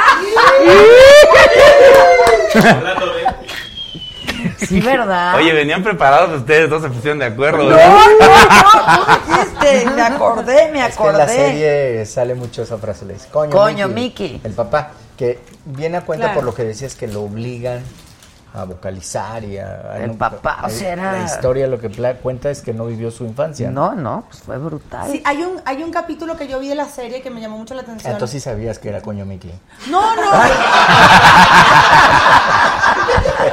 Sí, güey. porque- Um, no, lo que digo es que vi un capítulo donde supuestamente su papá lo levantaba a las 3, Eso. 2 de la mañana y lo ponía a cantar como con unos agentes importantes y lo, y lo ponían Sí. a esa hora a que bajara y le cantara a un montón Hijos, de gente, una criatura de 8 o 9 años. Yo soy mamá de una niña espectacular que tiene 10 años y, y retomando el tema de la señora Trevi, volvemos a lo mismo, o sea, yo soy una mujer que vengo de un Miss Universo y tú no te puedes imaginar la cantidad de millones de mamás y la cantidad de millones de mujeres que a mí a veces se me acercan y papás que me dicen, ay, es que mi niña quiere ser reina, ayúdeme. Si yo utilizo eso para enganchar muchachitas y prostituirlas, yo, yo protagonicé una serie en Colombia acerca de la vida de una proxeneta muy famosa que hubo en Colombia en la época de los noventas que ella escribió un libro que se llama Las Prepago. De hecho, ese término de las prepago lo inventó Madame Rochi, que fue un personaje que yo interpreté en Colombia, hice esa serie. Y es un poco con eso, es un poco jugar con, con, con bueno, sí, imagínate, si yo tuviera esa mentalidad, ¿cuántas niñas yo no me llevara al mundo de la prostitución por decir algo? claro. ¿no? Y como actriz me ha tocado interpretar personajes que hablan de eso y que Si tocan tu hija quisiera ser reina de belleza, ¿la apoyarías? Sí, yo la apoyaría en lo que ella quiera hacer, pero creo que no. Mi hija es muy intelectual, es Pero la, di- o sea, ¿tratarías de no. disuadirla? Porque tú Sí sufriste trataría mucho, de pues. hacerlo, te voy a explicar por qué. Si quieres ser artista, cantante, bailarina, eso sí la apoyaría mucho más. Pero si fuera reina de belleza, mm, quizás trataría de convencerla de que no lo fuera, te voy a explicar por qué. Porque también en el mundo de la belleza pasa lo mismo. Marixa Sayalero, que la conocen, ve- venezolana, nuestra primera Miss Universo, pero está casada con un mexicano hace muchos años. Yo Marisa es divina. de esa mujer. Ella Cuando es estaba divina. chiquito yo Es que decía... guapísima. "Ok, Es mamá". que ella aparte es bellísima y como persona es lindísima. Pero aparte de eso, un día platicando con ella me decía, tiene tres hijas divinas. Pero imagínate tú como Miss Universo que tu hija concurse, te la bulen, no se parece a la mamá, no tiene el carisma de la mamá, no sacó el cuerpo de la mamá. Ese mundo de las Misses es muy violento, es muy agresivo con el tema físico. Ahí si no tienes tu autoestima bien plantada, Yo por eso digo que Y no más puedo para- creer que sigan nada. Y lo que tienes razón es más para, para la hija de alguien La que ya hija fue. de- Yo creo que poco a poco van Eh, ir a eso voy. Entonces imagínate ¿Cómo mi niña que en un concurso. Ya no tienen la misma Ay, es que no es como Ya la no. Machado. Ay, es que no, no sé Carlos, qué. Ay, es que. Entonces yo, yo trataría de evitarle ese sufrimiento. Ella no lo necesita. Carlos, mi yo hijo, tengo la corona en mi casa y se la presto cada vez que la quiere. Él decía que él que iba a ser futbolista. Yo voy a ser mejor que tu papá. Y cuando llegó a una edad ya más Claro. pensante, me dijo, pa, no. Mira, me pusiste Carlos, soy Carlos Hermosillo, me van a bullear, me van a comparar, Claro. me van a hacer. Le dije, yo me voy a hacer mi historia. Yo voy a hacer mi cristiana. propio camino. Y Eso es lo es que yo bueno, lo veo. ¿no? Le ha Sí, ido le ha ido muy bien. ¿Y canta también? Canta, Canta. está en mentiras, está en mits. El musical. Sí. ¿A poco está en? Mits, sí. Ay, seguro ya lo vimos. Sí, sí, sí. Está buenísimo, ¿no? El musical. Está increíble. ¿Qué ¿Ya edad fuiste? tiene tu hijo? ¿Ya Mi hijo a tiene ver 30 A años. mí me tocó ver el primero. El primero, Tengo- como mira, jefe de gobierno, hijos. ¿qué? Pero tú te ves muy joven Qué para bien, tener un ¿En hijo inglés o en 30 años. español? En los Sí, dos. me veo joven, Qué pero bueno no, es. que yo vi cómo surgió. ¿Cómo? Que no están acostumbrados que de-. No, no, sí, Ah, sí, claro, claro, es cierto, Carlos, llevar, Carlos claro. es artista. Luego la Y que se lo sigue, hicieron la del él. medio, Sí, sí, sí, esa claro. terminó su carrera y, Y y de le gusta el tema de la ONU y de ayudar a gente y todo eso. Ah, qué bien. Y la más chiquita también es artista, Sofía. Esa está en una obra que está buenísima, que se les recomiendo que la vean, si se quieren reír. Se llama La obra que salió mal. No, no, no, te ríes toda la obra. ¿Con quién es? Esta Claudia Álvarez. Con su hija. Mi hija, Ana Sofía. ¿Pero quién más? No, no me sé todos los nombres. Ah, la- que más la bulearon. Claudia Álvarez. Y los demás no tengo. Bulearon pues, a Perdón, Adela. no. Estos son de lo peor. Oye, ¿y tu familia vive en México? Mis hijos viven en México. Carlos vive solo. Fernanda acaba de regresar de. Estuvo trabajando en la ONU en Suiza. Ah, qué Se padre. regresó. Está aquí. Y luego Sofía vive aquí con su mamá. Ya. ¿Y, y van y vienen o tú vas y vienes? No, pues cuando podemos nos vemos. O sea, ¿vives solo tú en Estados Unidos? Solo, solo. no. Perdón, voy, voy a tomar. Pásame esta cosa. Solo, solo, no. Permíteme. Exacto, pregúntale. ¿Tienes tu pareja? Sí, sí, ya tengo. Tengo un año con, con mi pareja, estoy muy contento. Es una ¿Ves? buena persona. Es que ¿Nos Miami está está, padre. ¿Oílo? Miami está muy padre. Sí, es muy padre. Y es muy tranquilo. Bueno, yo, para mí me ha servido mucho sal- me sal- salirme de México porque yo necesitaba salir un poco después de todo lo que viví. Yo fue la diputación que queda, quedé afectadísimo. Luego me divorcié. O sea, todo fue paz. Creo que fue el peor el divorcio que lo Claro. otro. Como. Y entonces, pues yo dije, necesito salir de la ciudad como para desconectarme un poquito de todo eso. Salí y me vino muy bien. Estoy feliz. Y es- es que, Me le- En Miami se vive muy Sí. bien, en Los Ángeles también, la verdad. Sí. Es otro tipo de vida, ¿no? Miami Es de muy Los distinto. Ángeles, es muy distinto. Se fue al Distrito Federal y la encontró CDMX. Sí, exactamente. No. Oye, ya no hay CDMX. Pues yo la veo en todos lados. No, hay CDMEX. A, E, E, Cambió, E. ¿no? Yo no, la he- no lo he visto así. ¿Qué signo eres tú, Adela? Géminis. ¿Tú? Sagitario. Sagitario. ¿Tú? Esco- sí, no, es que iba Sagitario, Escorpio. No, Capricornio. Capricornio. Acaba de ser tu cumple. Sí. Yo te hablé a felicitar y me contestó como tres días después. No es cierto. Cáncer. ¿Tú, Carlos, cáncer? ¿Julio? Julio. Julio. Qué lindo. Fíjate. Somos buenos. Te Mi hablan. niña es cáncer. Sí, muy Me cariñoso. puso, me- te debo tu regalo, ¿eh? Sí. Te debo tu regalo ahora que te vea. No, no, no es cierto. No es cierto. Y, y- y la música. tararara. Uy, por eso no contestó. No le hubieras puesto la música. Prepárate. Por eso no contestó. Prepárate. Oye, tú también estás en teatro, ¿no? A eso vienes a México. Sí, a eso vengo. A eso vengo, sigo trabajando en las obras, me encanta hacer teatro. Una catarsis maravillosa. Ah, hacer teatro es lo máximo. Vas, das función y te pagan y te vas. Es maravilloso. Aparte la gente está ahí y tú como artista te pruebas a ti mismo. ¿Qué, tan, qué tanta capacidad tienes de convencerlos y de que de verdad te presten atención y de medir tu talento? Déjame hacer, eh, elaborar bien la pregunta. Además de tú, ¿quién más está en Divinas? Ah, Porque no me Divinas ella. es una obra. Exacto, está ella. Divinas es una obra de un escritor venezolano que se llama Daniel Ferrer, que ya lleva muchos años con este proyecto. Es un chico venezolano eh, que acaba de montar esta obra acá. Está la señora Lupita Ferrer, está Gabriela Spanik, está Sonja Smith, está Ana Patricia Rojo, está Patti Manterola y Ah, estoy yo. mira. Sí, somos un elencazo y es un... Son Buen elenco. monólogos que hablan de determinadas problemáticas femeninas. Cada Mm. una tiene como una problemática. Como aquel del monólogo. De la mujer. De la vagina. sí, de la De la, vagina. vagina. ¿Sabes quién está ahí, Maca? Ah, sí. Sí, Yo los hice muchos años. sí, monólogos. también, ¿verdad? Y, y bueno, esta obra habla de diferentes eh, problemáticas femeninas, de cosas que pensamos pero no decimos. Y hay unas que son en comedia y hay otras que son como muy dramáticas. A mí me tocan dos muy chistosas, una dramática y una chistosa. La chistosa es a la mujer que a mí no me gusta el sexo. Porque me da asco. Chistosísima. Porque huele mal. Porque no me gusta. Y porque soy muy escrupulosa y me da asco. Uy. Ay, guácala. Entonces, guácala. Entonces a mí no me gusta esa cosa, me da Guácala, miedo. Sí, guácala, qué rico. Guácala. Y entonces es uno de mis monólogos que además en mí está bastante chistoso, Qué miedo. porque inspiro cualquier cosa menos eso. Y el otro monólogo que me toca es sobre el olvido de los hombres. Muchas veces nosotras las mujeres somos como muy selladas, ¿no? Los hombres de repente salen contigo y ya creen que te sellaron como ganado, que toda tu vida vas a ser de ese de esa persona y muchas veces nosotras las mujeres a veces salimos con alguien, Y pasan revés, los ¿eh? meses o pasa el revés. tiempo y dices, "Ay, yo qué hacía yo con este personaje, ¿no?" Ah. pero, pero sí va, sella. ¡Séllame! CDMX.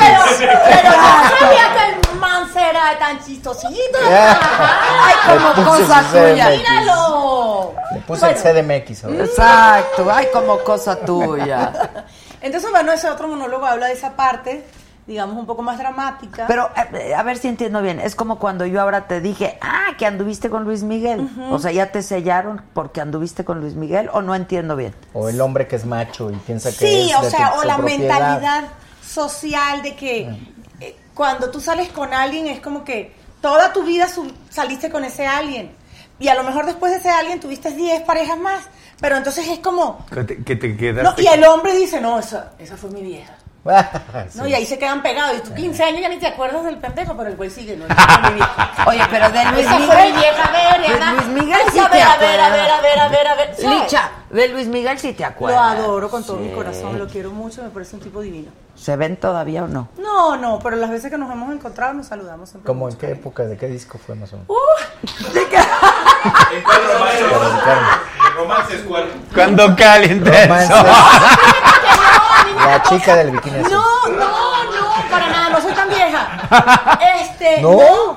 Fíjate que fue el, cuando él incursionó en el pop, que fue cuando grabó la canción del, del Jorobado de Notre Dame, que hizo ese tema, que empezó con ese, ese disco de pop, fue en esa época, ¿Cuál fue en el ese? 96. Ya no hace sé cuál. mucho rato. ¿Cuál disco fue? No, ya Que uno que se llamaba, No me- este, ¿cómo era que decía? A ver, um, De pop. Ah, A mi lado, a mi lado. El de, no culpes a la lluvia. ¡Ah, No culpes a la lluvia. no! ¡Míralo! Uno que siempre piensa que los políticos son así como No culpes a la noche. No, aquí nadie es seriecito, aquí Cuando- nadie. Sí. Dicen, la de la Es le el avienta el calzón al Mans y todo lo que pueda, nada más. Y todo lo que se deje. Qué directo, ¿no? Mejor. Él contesta. No, es que estaba viendo lo del pop. Sí. el. Que- Pero imagínate, yo tenía 18, él tendría que 24, 25, algo así. Éramos dos peladitos. Fue cuando conocí a Acapulco y todo el rollo. Era un, éramos Qué chavitas. paso, ¿no? Guapísimo, Luismi. Y qué Sí, manera de cantar. A ver, Es- tiene una voz, yo, lo- yo lo escuché el año pasado en Monterrey, después de todos estos problemas Qué que manera tuvo de en cantar. varios conciertos, en el que yo estuve, cantó más de tres horas. De veras era... Y la voz, qué bárbaro. No tiene una voz. Ah, pero no canta las tres horas, Mancera. No, te lo juro que cantó más. Entra, se queja A del ver, oído. no y el dejó de sonido cantar un minuto. Porque además era un... ¿Dónde fue? Era un concierto que estaba dando para un Beneficio. grupo de, de Monterrey y era en beneficio de algo. Ah. Y entonces nunca dejó de cantar. Sí, ahí sí le echó Impresionante. ganas. No, no, no fue a beneficio, le pagaron. Bueno, a la, a la hora 3 cantó la de mi ciudad. Lo grabé con el teléfono y parece que lo tienes No, no, tiene como una, en disco. tiene una voz. No, es sí, única. tiene una Ya no se usan los discos. güey. A lo mejor era Diego Boneta. No, Qué bonito trabajo hizo ese chico. Hizo ¿Cómo? Increíble, mejor que el Increíble. original. Oye, que cuentes de la maldición del Cruz Azul. La maldición es que. Pues a, mí no me, a mí no me afecta, ¿eh? No, no me afecta. Lamentablemente Cruz Azul ha llegado a dos finales contra, un, contra el América. Una que, que yo inclusive salí del estadio. Yo trabajaba en ese entonces para una televisora. Salgo del estadio ocho minutos antes y pongo en mi Twitter así, te quiero Cruz Azul campeón, porque íbamos 2-0. Entonces yo dije, en ocho minutos 2-0. Tres doritos después. Y Tres cuando doritos. caminé para subirme a, a- a- a la locación, ya, ya le habían dado. Entonces la maldición es por No, yo tu no. culpa. Entonces, ¡Dios, se había ganado el misterio! no. Entonces, pues perdimos, perdimos una final. Bueno, tú sabes cómo fue en Twitter, me dijeron de todo y tenían toda la razón. Y luego ahora, este, pues este torneo, esta final, pues que a, a mí yo te voy a decir una cosa, en la vida yo creo que cuando tú vas a competir, com- todos competimos para ganar. Pero cuando compites por competir y dejas ese mal sabor de boca de que, que no metiste ni las manos para hacer... Que no hubo pasión, No, ¿no? que no metiste ni las manos. hijo, ese es muy triste. porque es penal, es lleg- penal. llegar a la final. no, llegar a la final no llegan todos. Y ser campeones. Es que se ha único. quedado, se ha quedado ahí. Ahí en la orilla. Sí, sí, sí. Aparte no. que aquí el fútbol de México es no bastante. O sea, la fanaticada del fútbol mexicano es. Yo a veces siento que tienen más fanaticada que fútbol, caramba. Azul o sea, tiene mucha- la gente el fútbol linda. no duermen, no comen, no viven, no, o sea, en la fanaticada del fútbol, incluso yo en California lo veo. Toda la comunidad de allá, yo gracias a Dios soy muy aceptada en la comunidad de allá, me sienten parte de. Si piensan que soy de Veracruz por lo de las heces. Am, y de repente te das cuenta y dices, no puede ser. O sea, California paralizado porque hay el juego de quién juega con quién. O sea, hay una fanaticada que aman el fútbol. Sí, Eh, no. sí, bueno, aquí nosotros hemos ido a, a- a los, par- Futboleros, pues. a los partidos que ahora antes eran de veteranos, hoy se llaman leyendas, ¿no? Ah, sí, está, Ah, Entonces, padre. pero yo, me- yo me he quedado impresionado. Los Qué bueno que hemos se llama ido- leyenda. ¿no? Ay, pero no, la- no, pero ya cuando te dicen leyenda es ya como que ya, ya. Pues preferible que, le- que veterano. veterano no. peor. Oye, y llegamos y. Es una manera como de, de- eh, linda de decir. Por eso, no, está Ya, bien. A mí me sí. gusta más leyenda que Y veterano. luego te dicen, muévete. Pues, ¿cómo? No, Entonces llegamos al estadio, el azul, 45 mil gentes, ya metimos. Sí. Y éramos puro, puro jugador. Puras o sea, la gente. Según tú, ¿quién es el mejor jugador que ha dado este país? ¿Este país?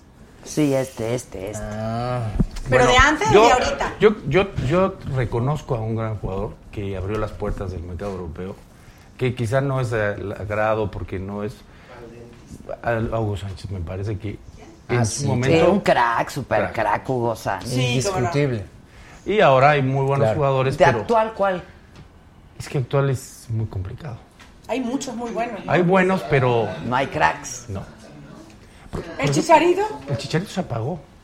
El Chicharito ya ni juega en, en la liga inglesa. Y el Giovanni. Tiene ahora su Yo- novia los Giovanni dos. Santos, yo te voy a hablar. Yo ¿No? te digo mi. Sí, mi- serio. Lo los Giovanni dos Santos, Giovanni en especial, fue un gran jugador, tuvo un gran momento y después se acabó Giovanni. Belinda. Se dedicaron a otra cosa. Belinda, lo Hoy están, Belinda. hoy están más preocupados por verse guapos y la foto. Es Giovanni Dos Santos. Ahí está la él es un respuesta. un fenómeno. Sí, están más preocupados por, por algunos, ¿no? no voy a generalizar porque hay jugadores muy buenos, pero están más preocupados por las redes sociales y por todo lo que sucede por lo que tienen que hacer en la cancha. Déjame hablar de mi ex- de colegas de Cuauhtémoc Blanco. Sí. A eso iba Que yo. ahora es gobernador. ¿no? Exacto. Gran jugador. ¿eh? Bueno, bueno. Muy buen Sí, jugador. divino, eh, sí. Muy buen jugador. Goleador. También impresionante. Impresionante. Ah, eso sí lo sé. Eso sí lo sé. No estoy hablando de fútbol. También impresionante. Oilo. Ustedes en los vestidores. No, no, no, no, no. Oye, ¿tú fuiste de los primeros futbolistas que le entró a la polaca o qué? ¿O quién No, más? yo creo que antes de. ¿Antes quién estuvo? No sé si Manuel Negrete estuvo antes. No. No sigue. Está. Ahorita es delegado, ¿no? Alcalde ya. Alcalde, alcalde. Daniel Osorno, ¿no? Bueno, ah, hubo, hubo- hubo Sí. algunos atletas este, de marcha, ¿no? Raúl, Ah, sí, Sí, claro, claro. claro, claro. Clavadistas también. Clavadistas. Carlos Girón. ¿Y tú qué opinas de Cuauhtémoc Blanco ahí como gober? Es buen jugador. Muy buen jugador. Es que me duele un poco la cabeza. no, mira, pues lo ganó. Ojalá realmente haga algo por un estado que necesita. Mis padres viven ahí. Y pues, la tiene, no la tiene fácil. ¿Qué, ¿Qué opinas del regreso de Carlos Salcedo al fútbol mexicano? A mí particularmente no me gusta porque es un chavo joven, pero también respeto las decisiones de cada quien. No, no siempre en la vida es nada más el dinero, es lo que tú puedes trascender y lo que puedes lograr. Así es. Y, este, y yo creo que él, él, él tenía una- él iba en una carrera muy con un ascenso impresionante. Yo creo que era de los mejores jugadores que hoy teníamos en Europa, uno de los mejores jugadores, porque está el Chucky Lozano, pero en un fútbol completamente diferente. Y regresar a, a- a las- a México hijo, le va a costar a la selección. ¿Sí? Sí, le va a costar. A mí si yo hubiera sido hombre me hubiera gustado ser o futbolista o militar. No, ay, Dios mío. Sí, yo hubiera sido militar, sí. Yo, Está muy contrastante ese asunto. sí, me hubiera gustado ser militar. Me encanta la milicia, me encanta el army, me encanta todo ese rollo, me encanta. Y desde niña, de hecho, yo soy de una ciudad militar. Maracay es una ciudad militar, ahí están las cuatro bases, eh, las cuatro fuerzas de Venezuela están en, en mi ciudad. Yo crecí viendo a los cadetes que los sacaban a la calle. Es que todos se ven los- muy guapos uniformados. Sí te veo como La tipo de verdad, sí, los. Sí, hombres sí, sí uniformados. soy, y de hecho soy medio, Sí. medio... Medio. Sí, sí, Oye, yo tenía, yo tenía una amiga en- Soy que vive en. Estados Unidos, que vive en Estados Unidos, que siempre le llamaba a los bomberos, porque dice que tenían un cuerpazo. Sí, es cierto. Y ya los bomberos ya no Yo iban. era pago por evento. Se está quemando la casa. Luego, sí. ¿Cuál? Dicen. Necesito que Si tú bajen hubieras el sido gatito. hombre, ¿qué te hubiera gustado ser? ¿A mí? Ajá. No, no, no sé. A mí me hubiera gustado ser cantante. Muchísimo. Como Emanuel, Sí. porque te veo así. Pero no. Por lo veterano, cabrón. Leyenda, Chica de Pero no, no, no, sin importar La el chamarra, género. todo, ¿verdad que sí? Mira. ¿Viste qué bonita mi chamarrita? Sí. Y a ti, Este- si tú hubieras sido mujer, ¿qué te hubiera gustado ser? Si no hubiera Si sido. alguna vez te lo has planteado. Sí, yo, yo, yo hubiera sido tenista. Tenista. ¿Mujer? Ah, mira. ¿Tú? Nunca me- Gobernadora. Nunca me lo Oye, Senadora, Es que ya no tiene que ver con el género. presidenta. O sea, ya hay muy pocas el- cos- o sea, ya que hay en la vida que no que hace un hombre que no puede hacer una mujer. Bueno, nosotros porque estamos en esa en esa onda. No, pero de sí hay oficio, muchas animal. todavía, muchas- hay, hay muchas cosas todavía. animal. ¿Eh? Hay muchas cosas todavía. ¿Cómo que- qué? Hay cosas, hay cosas. Yo te amo, a ti te adoro porque tú eres una mujer que en un país como México, mucho, donde eh, igual que Venezuela, donde todavía sigue existiendo mucha eh, machismo, mucha eh, violencia hacia nuestro género, tú eres una mujer que eres muy fuerte y representas una voz muy importante. Y la gente te respeta mucho. Yo como mujer te respeto mucho. Sé Te que lo eres, agradezco Eres mucho. una brava. Y ser una Soy brava, brava, aquí brava. en México no es lo mismo que ser una brava en Estados Unidos, porque ese camino feminista ya lleva mucho rato. Y tú has sido, y estás muy clara, contigo nadie se mete. Pues y, sí, eso, y eso es algo que es, es admirable. te lo agradezco mucho. Alicia. Pues entonces admírame a mí. Para poder estar. Sí, ya, Ya, ya, ya entendiste por qué no te hace caso. Ya por eso no me hace caso. No, te lo mira- agradezco mucho, Alicia. No, siempre ha sido una causa que yo he defendido mucho. No milito en ninguna organización feminista, pero sí la de la, la causa de género me parece que alguien con dos dedos de frente, hombre o mujer, tiene que, que enarbolar, ¿no? La Sí. verdad, o sea, y sobre todo en países como el Es nuestro. un paso que ya se dio. Yo creo que va, sí.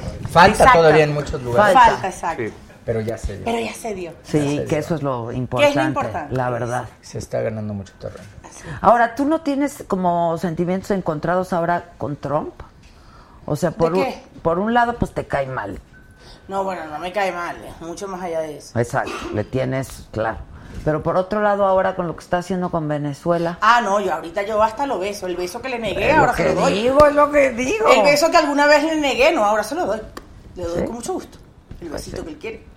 No, mentira, estoy bromeando, yo tengo un humor muy negro. Pero, este, no, no, más allá de, o sea, independientemente de mi sentir por él, es que es personal, yo soy ciudadano americano, amo mi país también como lo es Estados Unidos, como lo es Venezuela.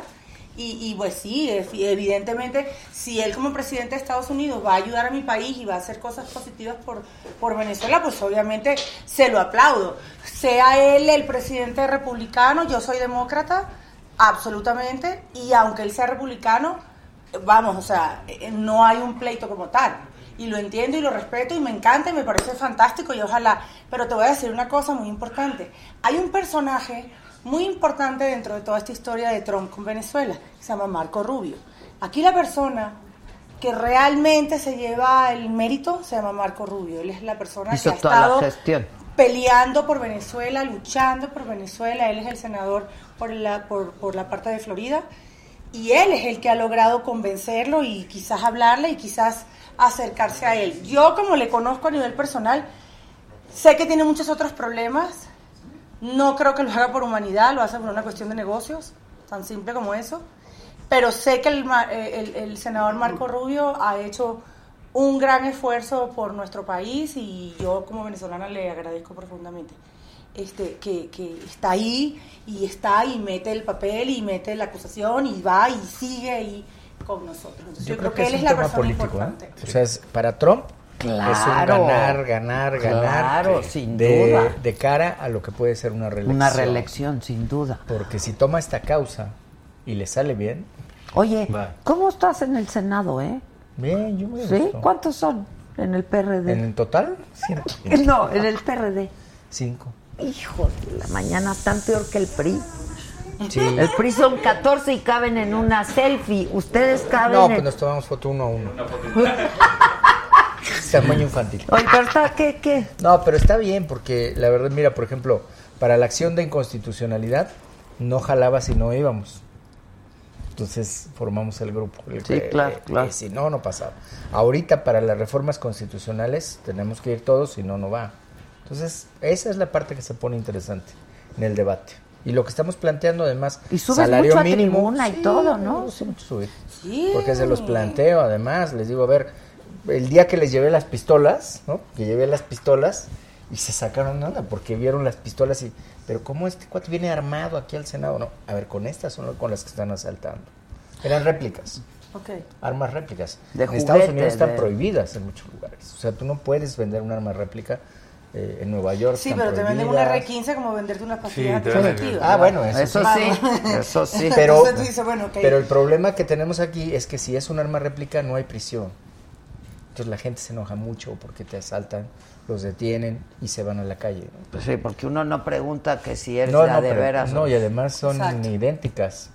¿Idénticas? No las traemos Es por que ahí no, las el, el- armas el- réplica. el lo enojo es de que, que, a ver, te quitan tus cosas, los detienen y se van. A la calle. Sí, claro. Entonces dices tú, pues, Pues Ese era tu queja. Por eso lo estamos planteando. Sí, la puerta giratoria, le llamamos la puerta Oye, ¿no te da giratoria. tristeza que tú lo que hiciste aquí en la Ciudad de México ya lo echen todo para atrás? ¿Pero qué? Ah, ahí está la segunda sección de Chapultepec, está el Parque de la Mexicana, está la recuperación del monumento a la Ay, madre. el Parque La Mexicana está bien Está- difícil, ¿eh? Está muy difícil de, que- de correr. De correr. Tiene de- subida. Tiene subidas y bajadas y Tiene subidas. el lago. Conócelo un día, está padre. Sí, yo voy, encantada. ¡Invítala, Sí. Mancera! Sí, claro, un día vamos con Carlita. Ah. Para yo, a ver si nos lleva con el ritmo. Que inspiro miedo. No, tienes Y una... Piro Miau está invitando Mira, a su chaperón. No te pueden tirar. No, es que veo que yo no tengo miedo. Exacto,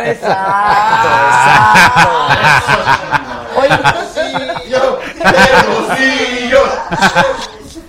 No, entonces está bien. No, pero el médico en su casa. eh. Son varios programas. Mira, ahorita yo... eh, hubo varios del... Se supone que era tu programa Hubo- estrella. A ver, hubo varios del grupo, no voy a dar nombres, pero del grupo parlamentario de Morena, que me dijeron, oye, esto lo vamos a implementar, esto lo queremos. Lo del médico en tu casa es, es un programa que está en muchos países, que lo tiene firmado Panamá, lo tiene firmado Guatemala, lo tiene firmado Cuba. Si alguien sabe de medicina, Cuba. es Cuba. Y Cuba firmó el médico en tu casa. Entonces, yo que, que hagan lo que quieran, pues, pero la estrategia de llevar prevención, volvemos al tema, Exactamente. esa es fundamental. Si tú no haces prevención, al Estado le cuesta más curar Sí, a ah, alguien no, que está claro. enfermo. Entonces tú lo que tienes que hacer era lo que hacíamos, ir en Prevenir. lancha a Xochimilco, a las comunidades que no pueden ir. Claro que ahora es difícil que sostengas el médico en tu casa porque se acabó el seguro popular. Claro, ya no. Esa era una de las bases fundamentales. Pero nosotros teníamos el control del señor que le tocaba su medicamento para la diabetes, del que le tocaba su medicamento para la hipertensión.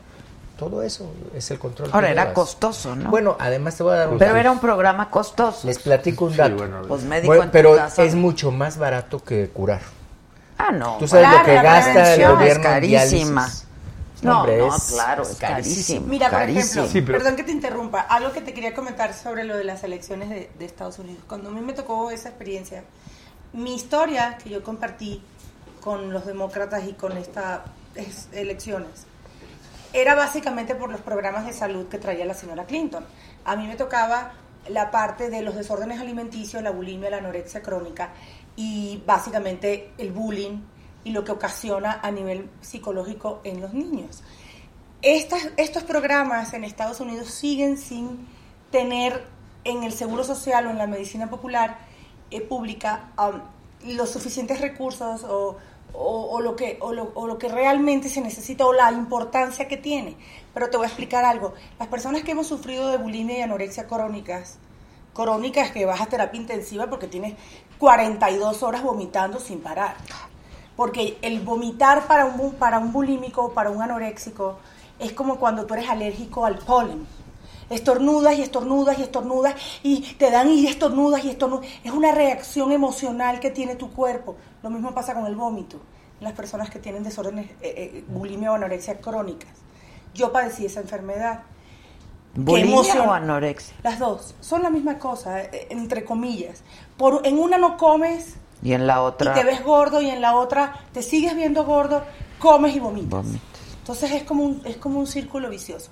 A lo que voy con todo esto es, es todas estas, estas dos enfermedades en particular traen problemas de estómago, riñón, eh, pulmonar, No, eh, traen un montón de cosas. Entonces, Claro. ¿qué es lo que pasa? Al tú curar a un chavito, eh, por ejemplo, yo soy una mujer que tengo 41 años ahora.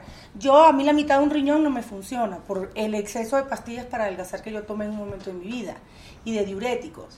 Yo sufro de piedras en los riñones desde que tengo 31 años. ¿Sí? Entonces, me tengo que cuidar muchísimo de muchas cosas. Volvemos a lo mismo. Cuando tú implementas algo que es la raíz del problema, vas a evitar por consecuencia Ah, no, bueno, 25 otras enfermedades, productos de, ¿sí? Sí. Entonces es un poco lo que lo que el señor dice, ¿no? Que es Prevenir. El, te- el- prevenir, prevenir, prevenir, el prevenir. tema, el tema ahora es el, el- el problema. Yo lo veo con mis papás. Mis papás gastan 30 mil pesos en medicinas de enfermedad. Y- pero y su fondo de retiro es de 3 mil pesos. Sí, sí, sí. sí. Entonces dices, espérame, pues ¿cómo? O sea, y viven me- con medicinas y medicinas, no hay, no hay, no hay modo, o sea. Mira, el médico en tu casa lo evaluó la Universidad de Los Ángeles, la Universidad de San Francisco y Harvard. Entonces, los, Es una gran... pues, está- Sí, sí. está- por eso yo les digo, ahí está, pues, Pues no, sí. que no- pues, no lo Oye, use, yo- tú, tú estuviste en la CONADE, ¿no? Yo estuve en la Sí, CONADE, claro. Dos años y medio. Estuve primero de subdirector. Y luego ya luego de, de de director. Y, y tuviste un desacuerdo con la Guevara, ¿no? Sí, bueno. Tuve Que un ahora es la desacuerdo, directora que es la de la directora y que le deseo mucho. Mira, cuando, cuando uno está fuera, yo y me voy a, po- a poner en este, en este caso porque yo decía, ¿cómo no quitan al presidente de la federación este que, que se roba el dinero? ¿No? Y cuando me tocó llegar, pues te das cuenta que es un proceso legal que tienes que llevar. Ana estaba muy molesta con el presidente de la Federación de Atletismo, con toda la razón, y me entregó pruebas, pero yo no podía decir quiten al presidente de la Federación porque sus ellos se rigen por sus asociados. Y luego se recargaban antes en una que se llamaba Confederación Deportiva Mexicana, que ahí se los protegían. Que a alguien muy inteligente se le ocurrió, porque antes era parte del gobierno de la Confederación de- Deportiva Mexicana, y a alguien se le ocurrió decir, señor presidente, que voten sus asociados. Y fíjate lo curioso, les dio power a la Confederación Mexicana y les dio instalaciones que eran del gobierno. Entonces eso vino a perjudicarnos. Y entonces yo me aventé un proceso legal de un año para meter al voto del presidente de la federación. Y Ana quería que yo lo quitara como si, pues de la noche a la mañana, y para mí... Pero no era tu competencia, o sea, No, o de la yo lo CONADE. tenía, si, era, si es no es mi competencia... ya corre y- muy rápido. Sí, sí era mi competencia. Claro. sí. No, y es.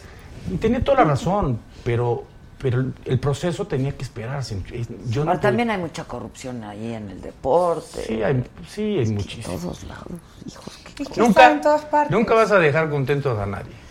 ¿no? Pero sí. Pues sí. Bueno, tú estás contento. Pues es mi regalo. Tus regalos lo estás esperando, lo estás esperando. ¿Que ¿De qué vives? Pues has sacado discos. Uy, ¿de qué vivo? Ah, yo pensé que me decías, No, has sacado tú- discos. Dije, serán piratas. ¿De qué vivo? Pero ¿qué tal baila aquí, Mancerita? Eh, Eres salsero, eres salsero. Salsa, cumbia, rock ¿En and serio? Hasta reggaetón. Hasta reggaetón. ¿De qué vivo? Tengo muchos negocios. Soy empresaria hace 10 años. Tengo una línea de productos para adelgazar y unas malteadas de proteínas que se llaman Luz and Slim. Ya vamos para dos años con esta empresa, California. Tengo estos productos, tengo 10 años con mi línea de perfumes. Ya tenemos 25 fragancias en muchos países, ya estamos en ¿Es Europa. tuya, tuya o estás Bueno, con- vamos, tengo una empresa que me fabrica. Ya. Pero tengo mis propias marcas, tengo líneas de zapatos, tengo una casa productora, hago algunas cosas. No, tengo pues un es chambeadora. Aquí Soy puro cham- actriz. Aquí puro chambeador. Claro, mientras me consigo quien me mantenga, en, ese- en eso me toca. Mancera, él es dueño de los biscuits Obregón. Oye, por eso están buenísimos. Por cierto, no nos has mandado. Esta vez no me llegó nada La de rosca. rosca. Ni rosca. Ni No, rosca. sí. No nos llegó rosca este año. Se Voy a mandar a hacer un especial para que se las traiga. Eh, ya, hoy-. Rosca rellena. Que además son las mejores. Rosca rellena con su quesito Filadelfia. este. Exacto. Y a mí me gusta con higos. ¿Con higos? Les ponen como pedacitos de higos. Ah, sí. ¿Qué, ¿Qué opinas de John de Luisa? Es, pues es- es un buen tipo que me parece que tiene un trabajo complicado. Si así vas a estar comentando en los programas de. A mí no me gusta, particularmente no me gusta. Pero, ¿Sabes qué? Pero yo lo respeto, a mí no me gusta, me parece que es uno más de lo mismo. Todos los presidentes de la federación son de la Y de la nadie misma. lo ataca, es lo que yo digo. Y nadie se le va encima y le acaba con la vida y lo amenazan de muerte. Tú dices que no te gusta Gloria Trevi y te amenazan de muerte 20 veces. Ah, porque, porque, ah, porque, porque John de Luisa no tiene los fans que tiene Gloria Trevi. Sí, claro. No, a ver, seamos respetuosos. Si a la mujer Sí. no le gusta a alguien como artista, Sí, pues no le pues, gusta. no le gusta y punto. Cada Tiene derecho de opinar O sea, y a ti de- como no te gusta Sí, tampoco. yo lo respeto, lo respeto, pero pues bueno. Él respeta, tú. Yo Yo respeto, como respeto. decía Bora. Bora, sí existe. Como decía Bora. Por eso yo Sí, Bora decía. respeto. Oye, pero por cierto, yo te quería decir, perdón que te, Yo respeto. lo de lo de Marioni a, a- a Pumas. Sí, Bruno Marioni. ¿no? Fue Viene, jugador de viene Pumas. de descender casi al, al Venados de Yucatán Sí, caray. y lo, y lo contratan. Yo digo, Y Patiño ¿cómo? estaba bien. Pues, yo, no sé si está bien, pero si vas a contratar a alguien, hay que ¿Sabes ver, hay que ver la historia. Si, si tiene méritos, si no tiene méritos. O sea, dejar un equipo casi en- para descender de- y, y lo contratas, dices. Oye, ¿te pagaban mucha lana? Los futbolistas ganaban. Ganan mucha lana. Pues sí, en esa, en esa época ¿Sí? pues apenas empezaba. Pagaban Ahorita bien. se gana mucho mejor. Ahorita se Y gana también con las campañas publicitarias de Sí. ahora, ahora hay más. Ellos tienen ahora un es como dice de Julio César Chávez, o sea, creo que lo máximo que él cobró por una pelea. Sí, imagínate. Y ese era un Ese, el o sea, campeón. De. Campeón, El campeón. campeón. Y Sí, me sí, dice, sí. no, pues nada que ver, o sea, No, creo no, que lo máximo que él cobró fueron 10 Nada más millones. el Canelo que va a ganar. Por ocho El peleas o diez. Canelo, el Canelo. Sí, claro, es que ahora son todos unas celebrities, todos unas eh, superstars, ¿no? Que, que ahora, y aparte las publicidades, que la tal campaña de la, el afeitar, lo otro, la ropa, el interior, el calzoncillo. O sea, ahora promocionan no sé si la, de cosas. la, la pelea de Pacquiao, esta que acaba de tener la Sí, ¿en última. serio? No sé si la viste. No, la de Pacquiao no. La presentación Sí, todo de lo los que peleadores le era como en las películas, como la de Rocky. Los jugadores de Así. fútbol, Así, ¿en tan, tan, tan, y música y luces. y Al que fui a ver fue al Canelo en Nueva York, increíble. Él ha crecido mucho. Ah, con el chavo Y a este, mí me el encanta él, me encanta Ajá. su Con el personalidad. grandote. El Canelito. Me Eh. encanta. Sí, ¿no? No sé Sí. ahorita quién podría ser un buen rival para el Canelo. No, no tiene. ¿No era? No tiene. ¿Qué? Trump. No, no era. Donald Fíjate Trump. lo que es la vida. Por eso hay momentos y un tiempos en la vida para. Bueno, así de repente, Él un llegó en gran momento. Golovkin. porque. ¿Otra vez? Sí, otra vez. bueno, pues viene la pelea. Imagínate. ¿Qué? ¿Qué? ¿Qué dijo? Nada, nada, nada. Un sue- sueño, Guajiro, ¿Qué- que qué tiene un- dijo? que ya a veces sueño así cuando pelear estoy muy atormentada, sueño que lo montan con Trump y le den su pinche madre. Por cierto, ¡El Canelo! ¡El Canelo! manifiéstate para que veas lo que se puede hacer con Trump. ¿Me prestan mi adquisición de hoy, por favor? Ahí es cuando yo digo, ay, me gustaría ser hombre. Es horario familiar, ¿verdad? No importa. ¿Qué es eso? Ay, no. para limpiar los excusados. Ay, mi vida, regálamelo de su niñez. ¡Ay, no! ve! Déjame verlo, qué lindo. Oh, increíble. Ay, no, mi vida, qué belleza. Miren esto. Ah. ¡Qué lindo! Para limpiar los excusados. ¿A quién se le ocurrió esto? Por Dios, un mexicano, ¿a quién más? No lo sé, me lo regaló Susan. ¿Ya viste esto? Sí, está tremendo. Qué lindo. Está tremendo, pues. Impresionante. Impresionante. Oye, ¿no sufrió, sufrió Sage con lo que pasó? Ah, con Es lo que que- pasó. sí, no, Porque con no creo que sufra. no, con el otro no. Que sufre. Yo creo que. ¿Has hablado con él? Sí, sí, sí. ¿Y? Yo creo que sí. Sí, fue. Bueno, pero eso no, hablando ya en serio. Bueno, vamos. Eh, Le afectó su matrimonio, que tenía su matrimonio de tiempo. Ay, no Yo creo manches, que- pinche matrimonio, ¿O no? pues si así se portaba, ¿para qué lo quieres? ¿Quién? Bueno, pero por ¿Así más portaba que sea, quién? le afectó su matrimonio ¿Eh? en todo caso.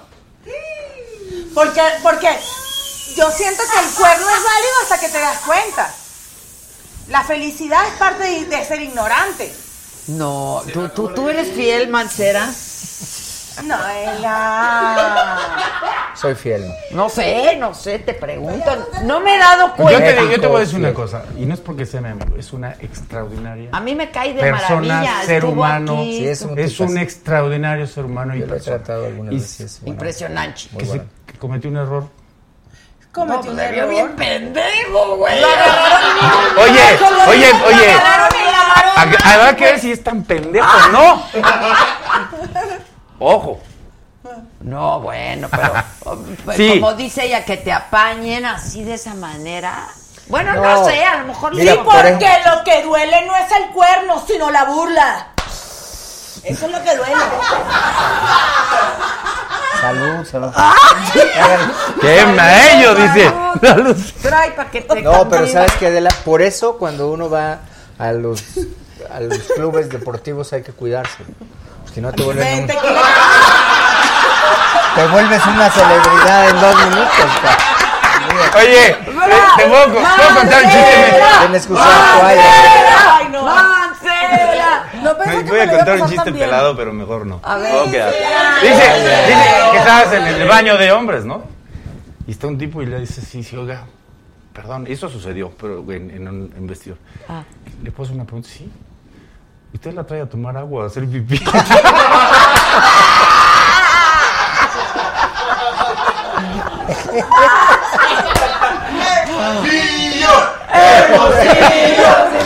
Está muy bueno. pues sí, está muy ¿Quién era? No, no. Era otro guachicolero. Está increíble. A ver, tenemos que. Bo concept, tenemos dinámica, ya no, ya se acaba. No tenemos el tiempo. No tenemos el tiempo. Ya no hay tiempo, ¿verdad? Es que aquí se acaba el tiempo. ¿Te gusta el teatro, Adela? ¿Te gusta Eh, el rosca. teatro? Amo el teatro. ¿Vas al Ah, teatro? Voy al teatro. ¿Qué días vas a estar? Cuéntanos. Bueno, voy a, yo estreno, ellas ya llevan varias funciones. Yo estreno el 31 de enero en Guadalajara y después voy a estar 14 y 15 en Monterrey y luego me voy el 23 a República Dominicana y vamos a Chile, a Ecuador, aquí a la Ciudad de México y vamos a estar como por muchos lados. Ah, está padre. Sí, Tráete a toda la padre. banda aquí, a las divinas. ¿Sí? Sí, Ok. claro. Ok. Que por cierto, ya que eres tan defensora de las mujeres, va a venir la boxeadora esta maravilla. Mañana. Esas son las amigas que yo necesito tener. ¿Quién? Ivette La Roca. Ah, la, La roca. Es, dicen que es Buena. buenaza. Buenaza. El otro día veía una cosa ahí en, en las redes sociales de que una chica boxeadora profesional de Brasil estaba ahí esperando su taxi y la fueron a asaltar. Ah, sí, sí, sí. Le ha dado una madriza al pobre Pues muchacho que le iba a asaltar. Que no, bueno, yo Qué digo, bueno "Ah, para quiero yo quite". tener amigas, Pues sí, ¿no? Sí. claro. Sí, así. Pues va a venir. Y las que practican Ayúdame. la UFC. Esas son. Esas tan cañonas, ¿verdad? ¿Te gusta el Super Bowl? Sí, ¿A quién le vas? a Patriots. Sí, claro, tú. No, no, no sigo mucho el... Ay, sí, pero está Tom Brady. ¿Qué más da? No, bueno, los veo ahí, esos monumentos de hombres que están corriendo de un lado Tom Brady está cañón. Muchas gracias, ¿verdad? Bueno, Dale va a ganar- gracias, Carlos. Va a ganar Patrick, pero, pero Dice yo que quiero nos está viendo. Yo la verdad le voy a dar Monumentos de hombre y no le hay- ¿Quién agradeces, le va a los. Rams aquí? Aquí hay varios que Pero quiero- te voy a contar algo rapidito chistoso porque ya nos vamos. Rapidito. Van a jugar no. aquí en la Rapidito chistoso. ¿Cuándo? ¿Verdad? El, sí, el próximo, próximo partido va a ser los aquí. Rams aquí. En el Mundial de Alemania. Eso también. Televisa me llevó al Mundial de Tú lo- Alemania. tú lo a que yo cubriera todo, la No, fiesta, luego la capaz rumba, que lo los quitan. clubs, Yo te los vi. Y ya ni ah, lo sí, digas, sí. Y me dieron un super mega gafete que hace cuenta yo podía entrar hasta los baños. Si me daba la gana. No sabes lo que fue eso. Ha sido la experiencia más Impresionante. impresionante que he tenido en mi vida. Total, porque me, o sea, me tocaba entrar a sitio y yo decía, no, Dios mío, no, Dios mío, no, Alicia, concéntrate, concéntrate, concéntrate. No veas, no veas, no veas. que. Y me, fue lo mejor del mundial. Te sudaba. Mi gafete podía entrar a todas partes y entré a todas partes. Y están todos impresionantes. Se tapan con el Es que casco. baños fue todo lo que parte. huela a mancera aquí no gusta en esta Se ciudad. tapan con el casco de fútbol americano. Ay, ¿Verdad? Los señores estos de... ¿Qué le hiciste a la Sheinbaum? Nada, nada, ¿Te robaste algo? nada. ¿No? Lo de las multas ya nada. No van a ser administrativas. Qué bueno, está muy bien. Otro que viene a comentar y no comenta. Yo estoy comentando. Sí, tú Mira, sí yo comentas. creo que... Esto déjame decir. Te voy a echar eso. Eh, Ahí la gente va a ir opinando poco a poco. Ya ves que la línea 7 que es muy mala, y que era muy mala, ¿no? Yo cada vez que paso por Reforma, ya no están los microbuses, veo a las personas en su... ¿Te gusta el de dos pisos que anda ahí en Reforma? Se ve bonito. Sí. sí, bueno, pero no es nada más de que Es se otra vea. cosa. Pero es otra cosa. Vale seis pesos aparte. Yo te quiero preguntar cuánto está el transporte público, nada más Sí, no. alrededor. Oye, ya me vas a sacar la entrevista con la mujer francesa. Cuando tú quieras, Ay, sí. Pero tú sí la tienes en el WhatsApp. Anne Hidalgo. ¿Le puedes escribir, por Sí, favor? Sí, cómo no. Sí. Por tu Tú bien, me sí. dijiste que me ibas a avisar ¿Eh? porque Por ibas a ir a y París. por tu Y por tu bien. ¿eh? Sí, que ibas a ir a París. No, yo voy a entrevistarla. Claro. No, no voy a ir, pero voy a entrevistarla. A París. A París, sí, claro. ¿Quién? A Anne la- Hidalgo, la presidenta es C40. es la alcaldesa de París. Líder. Y tiene aparte una división C40 que es solo de mujeres. Ok. Está increíble. Está la de Roma, Sí, debe estar ahora la Ciudad de México. la Ciudad de México. Claro. Está Ya nos tenemos que ir. una de Canadá Ya, es también. que se acaba el tiempo, pero aplausos a todos. Ya Gracias. se acabó el tiempo, ¿por qué? Porque nos cortan. Las tres horas nos cortan. Nos vamos a penaltis. Oye, hay como cosa tuya.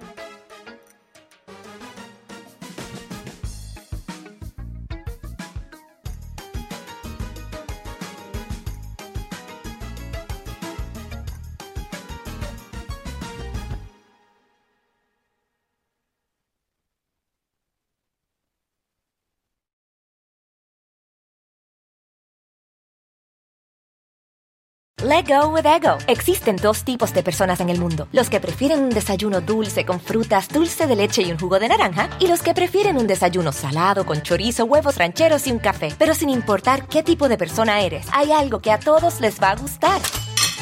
Los crujientes y esponjosos Ego Waffles. Ya sea que te guste un desayuno salado, con huevos o salsa picante encima de tus waffles, o seas más dulcero y los prefieras con mantequilla y miel. Encuéntranos en el pasillo de desayunos congelados. Lego with Ego. A algunos les gusta hacer limpieza profunda cada sábado por la mañana.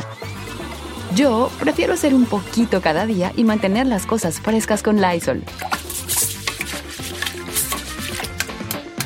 El limpiador de inodoros de Lysol ofrece una limpieza 2 en 1 al desinfectar el inodoro y el cepillo y eliminar el 99.9% de virus y bacterias. No solo limpies, limpia con Lysol.